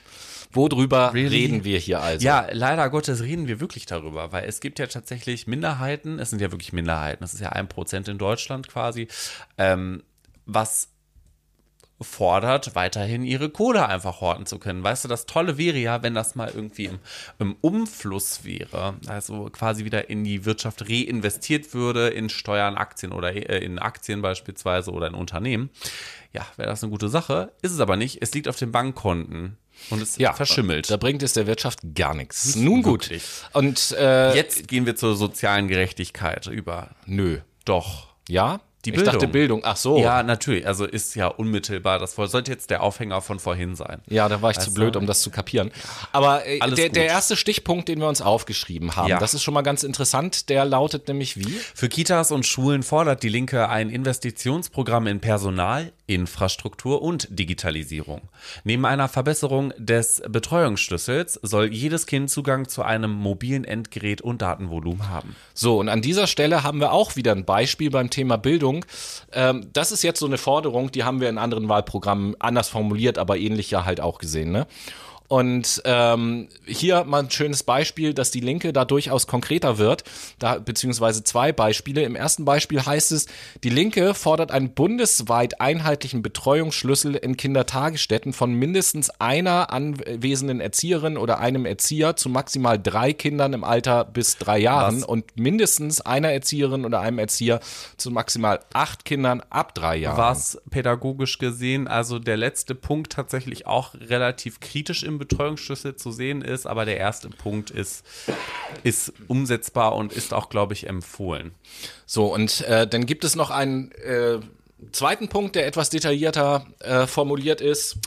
Ja, nämlich wir wollen ja, dass jedes Kind ein mobiles Endgerät als Teil der Bildungsausstattung zur Verfügung gestellt bekommt und frühzeitig lernt, mit digitalen Technologien umzugehen. Jedes Kind muss einen Computer, Drucker und Internetanschluss zu Hause zur Verfügung haben. Also auch hier Muss konkretere er? Forderung. Da geht es nicht nur einfach um das Thema Digitalisierung ausbauen und jeder muss Zugang haben, sondern Darum hier wird es. ja, wir, hier werden ja auch konkrete Ausstattungen tatsächlich genannt, die laut der Linken jedem Kind zur Verfügung ste äh, stehen soll. True, ich finde tatsächlich da den Drucker noch am logischsten, weil im Endeffekt haben wir aus der Jetzt muss ich mal gucken. Lernpsychologie ähm, gelernt, dass wenn wir beispielsweise mit digitalen Stiften auf Tablet schreiben würden, der Lerneffekt wesentlich geringer ist, als wenn du mit einem Kugelschreiber oder beispielsweise einem Füller auf einem Stück Papier rumschreibst. Ja, ich bin auch für Handschrift.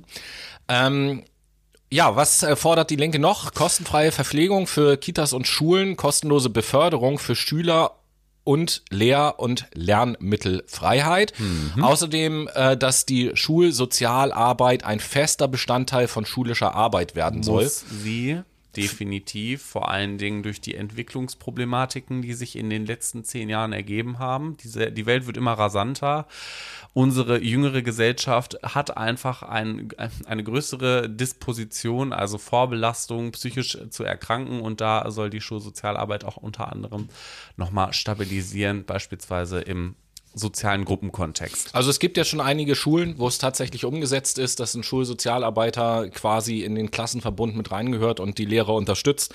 Das soll auf jeden Fall noch ausgeweitet werden. Und zum Abschluss des Bildungsblocks sozusagen hat Noah noch etwas zu seinem Lieblingsthema Das gefunden. BAföG nämlich, das kennt ihr ja schon von mir, das tolle BAföG. Das BAföG muss nämlich an die Lebenswirklichkeit angepasst werden. Word.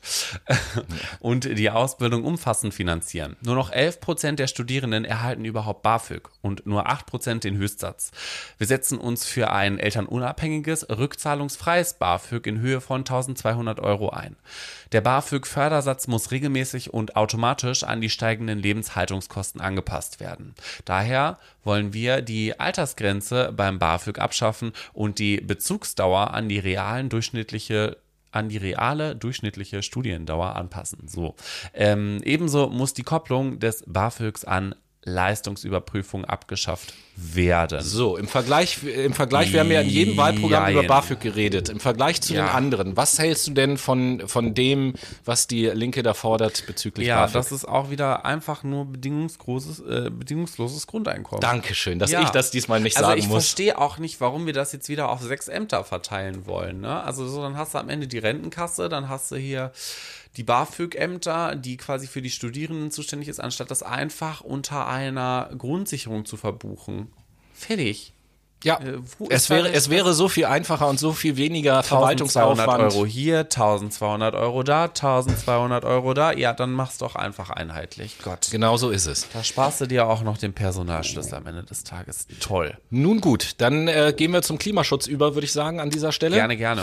Und äh, da habe ich als erstes folgende interessante Stelle gefunden. Da heißt es im Wahlprogramm nämlich, alle Erfahrungen der letzten Jahrzehnte belegen es. Technologische Erfolge, zum Beispiel durch den Ausbau erneuerbarer Energien oder durch bessere Antriebssysteme, werden durch sogenannte Rebound-Effekte sofort wieder wettgemacht. Verbrennungsmotoren werden effizienter, dafür werden die Fahrzeuge schwerer. Die Digitalisierung erlaubt umweltfreundliche Formen des Arbeitens, hat aber gleichzeitig einen ökologischen, verheerenden Bergbauboom ausgelöst, um natürlich die Rohstoffe zu fördern, um unsere ganzen Tablets und Handys äh, produzieren zu können. Ähm, ja, also grundsätzlich richtig. Wir haben ja selber ähm, in der letzten Sendung schon und auch in dieser Sendung auf den Rebound-Effekt hingewiesen an der einen oder anderen Stelle. Deswegen ist das nicht ganz falsch. Gleichzeitig will ich aber auch sagen, dass es ja natürlich nicht immer so ist, dass es zu einem Rebound-Effekt kommen muss. Das äh, darf man bei der ganzen Sache natürlich auch nicht unberücksichtigt lassen. Aber ähm, ja, grundsätzlich sollte man das auf jeden Fall bedenken. Und jetzt kommt ein ganz, ganz großer Moment in unseren beiden Sendungen in der Analyse der Wahlprogramme.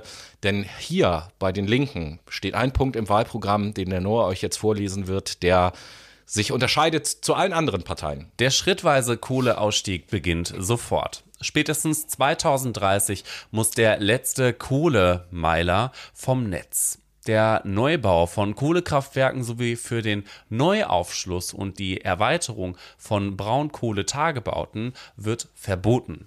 Das 2020 neu in Betrieb genommene Steinkohlekraftwerk Datteln 4 wird wieder vom Netz genommen, was ja im Übrigen auch verfassungswidrig ähm, eröffnet wurde. Ne? Da wollen wir einfach nur mal kurz die Anmerkung machen. Ja, verfassungswidrig bin ich mir jetzt unsicher. Ich weiß, dass die. Es wurde bestätigt. Ja, ja, nee, nee, aber nicht Verfassungswidrigkeit, sondern es ging, glaube ich, darum, dass der Bebauungsplan dieses Geländes nicht rechtmäßig ist und, ah. und deswegen eigentlich gar nicht hätte gebaut werden dürfen. Ähm, wir wollen nicht immer gleich äh, mit der Verfassung ankommt. Artikel so. 20 Grundgesetz. genau. Ja, ja also wir haben hier auf jeden Fall die erste Partei, die tatsächlich genau das, was in dem, äh, wie hieß er, äh, IP, IPCC. IPCC-Report. Report. Genau, ja. äh, drinne stand nämlich 2030 als äh, Ende der Kohleverstromung die einzige Partei, die das hier drinne hat. Und äh, das können wir, glaube ich, erstmal nur unterstützen. Ne? Definitiv, auf jeden Fall. Auch ein Ausstieg aus der Verbrennung vom Erdgas soll folgen, das ist klar.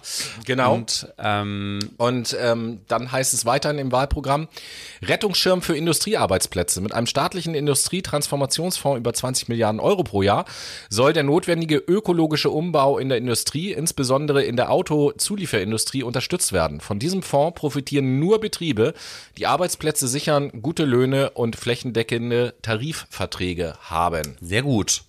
Muss ja auch alles fair bleiben, ne? Auf jeden Fall. Ebenso soll bis 2025 eine Million Arbeitsplätze geschaffen werden, die helfen sollen, Wirtschaft und Infrastruktur bis 2035 komplett klimaneutral auszubauen. Auch hier kann man sagen, ähm, dieses Ziel 2035 ist auch ja früher als das, was die aktuelle Regierung jetzt gerade festgeschrieben hat. Definitiv. Und auch ein, ein kleiner Props geht noch an die Linke raus, denn sie hat sich sehr klar positioniert zu ähm, weiteren Investitionen, nämlich der Staat muss sich aus Finanzanlagen, Investitionen und Subventionen zurückziehen, die dem Klima schaden.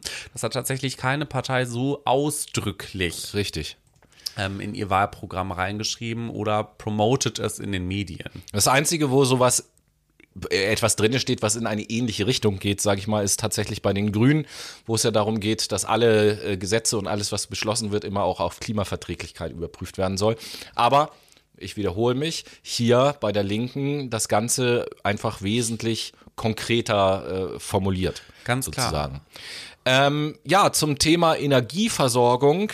Zum Thema Energieversorgung gibt es da auch noch was zu sagen. Die Linke kämpft dafür, Unternehmen der Daseinsvorsorge, Banken und Versicherungen, Energiekonzerne, Unternehmen der Pharma- und medizinischen Industrie, der Post, der Telekommunikationsinfrastruktur sowie weiteren Schlüsselindustrien im öffentlichen oder genossenschaftlichen oder in genossenschaftliche Hand und in gesellschaftliche Eigentumsformen zu überführen. Das heißt, wir haben hier auch wieder eine Verstaatlichung quasi. Ähm, wir wollen die großen Stromkonzerne entmachten und in öffentliches Eigentum überführen, was ich total sinnvoll finde. Ja. Die Energiewirtschaft soll durch Stadtwerke organisiert werden, die in den Kommunen dezentral und demokratisch gestaltet werden. Also, Finde ich eine sinnvolle Sache, ja. Jetzt werden wieder einige rumlaufen und sagen, oh, was, Stadt, Verstaatlichung, Kommunismus, Sozialismus, bla bla bla. Ja, aber tut mir leid. Also ja. das ist halt die gesellschaftliche Infrastruktur. Es ist Infrastruktur und die sollte nie privat sein. Definitiv. Und äh, als einen letzten Punkt zum Thema Klimaschutz, äh, da haben wir ja auch bei den anderen Parteien immer was rausgesucht. Gucken wir uns mal den öffentlichen Verkehr an. Und da heißt es im Wahlprogramm, wir bauen Bus und Bahn aus und senken die Preise drastisch. Im Nahverkehr führen wir ein 365 Euro Jahresticket ein. Schrittweise machen wir ihn für Nutzerinnen vollständig kostenlos. NutzerInnen. Genau. Und äh, das hatten wir ja an anderen Programmen schon kritisiert, ne, dass äh, da nicht gefordert wird, den öffentlichen Personennahverkehr kostenlos zu gestalten. Und hier haben wir es im Wahlprogramm drinne kann ich persönlich Sie. auch nur unterstützen. Der ÖPNV muss ja auch weiter gestärkt werden, damit er auch an Wichtigkeit zunimmt, ne? Richtig. So. Und, Und, wir hatten es, wir hatten es, wenn ich das kurz ergänzen darf, wir, wir hatten äh, das bei den Grünen ja auch schon gesagt. Es geht ja nicht nur darum, mit einem kostenlosen ÖPNV beispielsweise den attraktiver zu machen, dass mehr Leute von sich aus den nutzen, sondern über dieses Instrument eben halt auch Druck aufzubauen auf die Industrie, den Wandel hin zu äh, klimafreundlichen Technologien zu beschleunigen, um, sage ich mal, in dieser Konkurrenz auch überhaupt dann noch bestehen zu können. Ganz klar, bin ich ganz bei dir. Liebe Leute, das war der zweite Teil unserer Polytemma-Folge. Wie ist denn dein Fazit zu dem Mein? Fazit ist, dass ich das Programm der Linke wesentlich konkreter finde, was ZDF angeht, also Zahlen, Daten, Fakten, dass ich es viel sozialverträglicher finde als beispielsweise in einigen Punkten zu den Grünen und in dem Sinne halt auch konkreter. Ähm, aber das Ganze ziemlich deckungsgleich ist. Also wenn man linke, grüne und SPD-Wahlprogramm nebeneinander liegt, findet man schon viele Schnittmengen. Das ist wohl wahr. mein Fazit sieht wie folgt aus. Erstmal so eine kleine Statistik. Äh, Gerechtigkeit ist der Linken wichtig. Das ist jetzt nichts Neues. In diesem Wahlprogramm auf diesen 168 Seiten taucht äh, 256 Mal das Wort gerecht oder Gerechtigkeit auf. Es ist, das habe ich auch schon gesagt, ein sehr detailliertes Wahlprogramm, detaillierter als äh, die Programme aller anderen Parteien. Mm. Auch aus unserer Sicht oder auch aus meiner Sicht ist Gerechtigkeit natürlich richtig und wichtig. Aber äh, wenn wir auf, die, auf den ökologischen Aspekt gucken, ist eine Umverteilung halt nicht der entscheidende Faktor. Denn es geht nicht im Schwerpunkt um die ganzen Superreichen mit ihren Yachten oder sonst irgendetwas. Natürlich äh, haben die einen großen CO2-Ausstoß, aber im Wesentlichen geht es eigentlich um unseren durchschnittlichen westlichen Lebensstil mit seinem Konsum, der halt verändert werden musste, um wirklich einen Impact zu haben. Ansonsten gibt es hier in dem Wahlprogramm hier und da wirklich ein paar progressive äh, Ansätze, die an der einen oder anderen Stelle aus meiner Sicht allerdings nicht so ganz realistisch sind. Und äh, letzter Punkt, den ich mir dazu aufgeschrieben habe zu meinem Fazit, ähm, der bezieht sich auch gleich wieder auf eine Stelle aus dem Wahlprogramm. Ähm, da heißt es nämlich, die Kosten der Klimakrise wollen CDU, SPD und Grüne auf die Menschen abwälzen. Dabei sind es die Konzerne, die mit ihren klimaschädlichen Geschäftsmodellen Profite machen. 100 Unternehmen sind für 70 Prozent des globalen industriellen CO2-Ausstoßes verantwortlich. Und das ist natürlich äh, statistisch richtig, aber ähm, da finde ich, an der Stelle macht sich das die Linke zu leicht zu sagen, hey, die Leute haben ja überhaupt keine Schuld, es sind nie, nur die Unternehmen. Nein, wir sind es ja letzten Endes auch, äh, die die ganzen Produkte und Dienstleistungen irgendwie in Anspruch ja, nehmen. Wir, wir müssen in Verantwortung genommen werden. Ne? Letztendlich ist das ja ein Kreislauf, der im, ja, interdependent, also wechselseitig und voneinander abhängig ist. In dem Sinn müssen wir unser Bewusstsein schon ein bisschen stärken und schärfen. Und das ist aber auch eine Aufgabe der Bildung beispielsweise. Das heißt, da sprechen wir auch wieder das Schulsystem an, wenn wir über nachfolgende Generationen sprechen und aktuell auch eine Aufgabe der Medien finde ich. Da muss die Medienlandschaft mit reingenommen werden, dass das auch größer gemacht wird.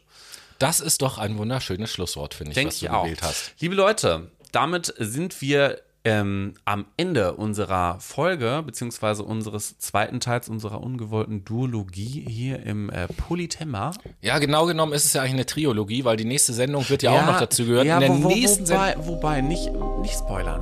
Nicht spoilern. Nicht? Nee. Okay. Nicht. In der, nächsten, in der nächsten Sendung machen wir, Klammer auf, lasst euch rüber, überraschen, liebe Leute, Klammer zu. Richtig, genau. Ein paar äh, Inspirationen für euch. In dem Sinn, war schön mit euch. Bis nächste Woche. Tschüss, tschüss.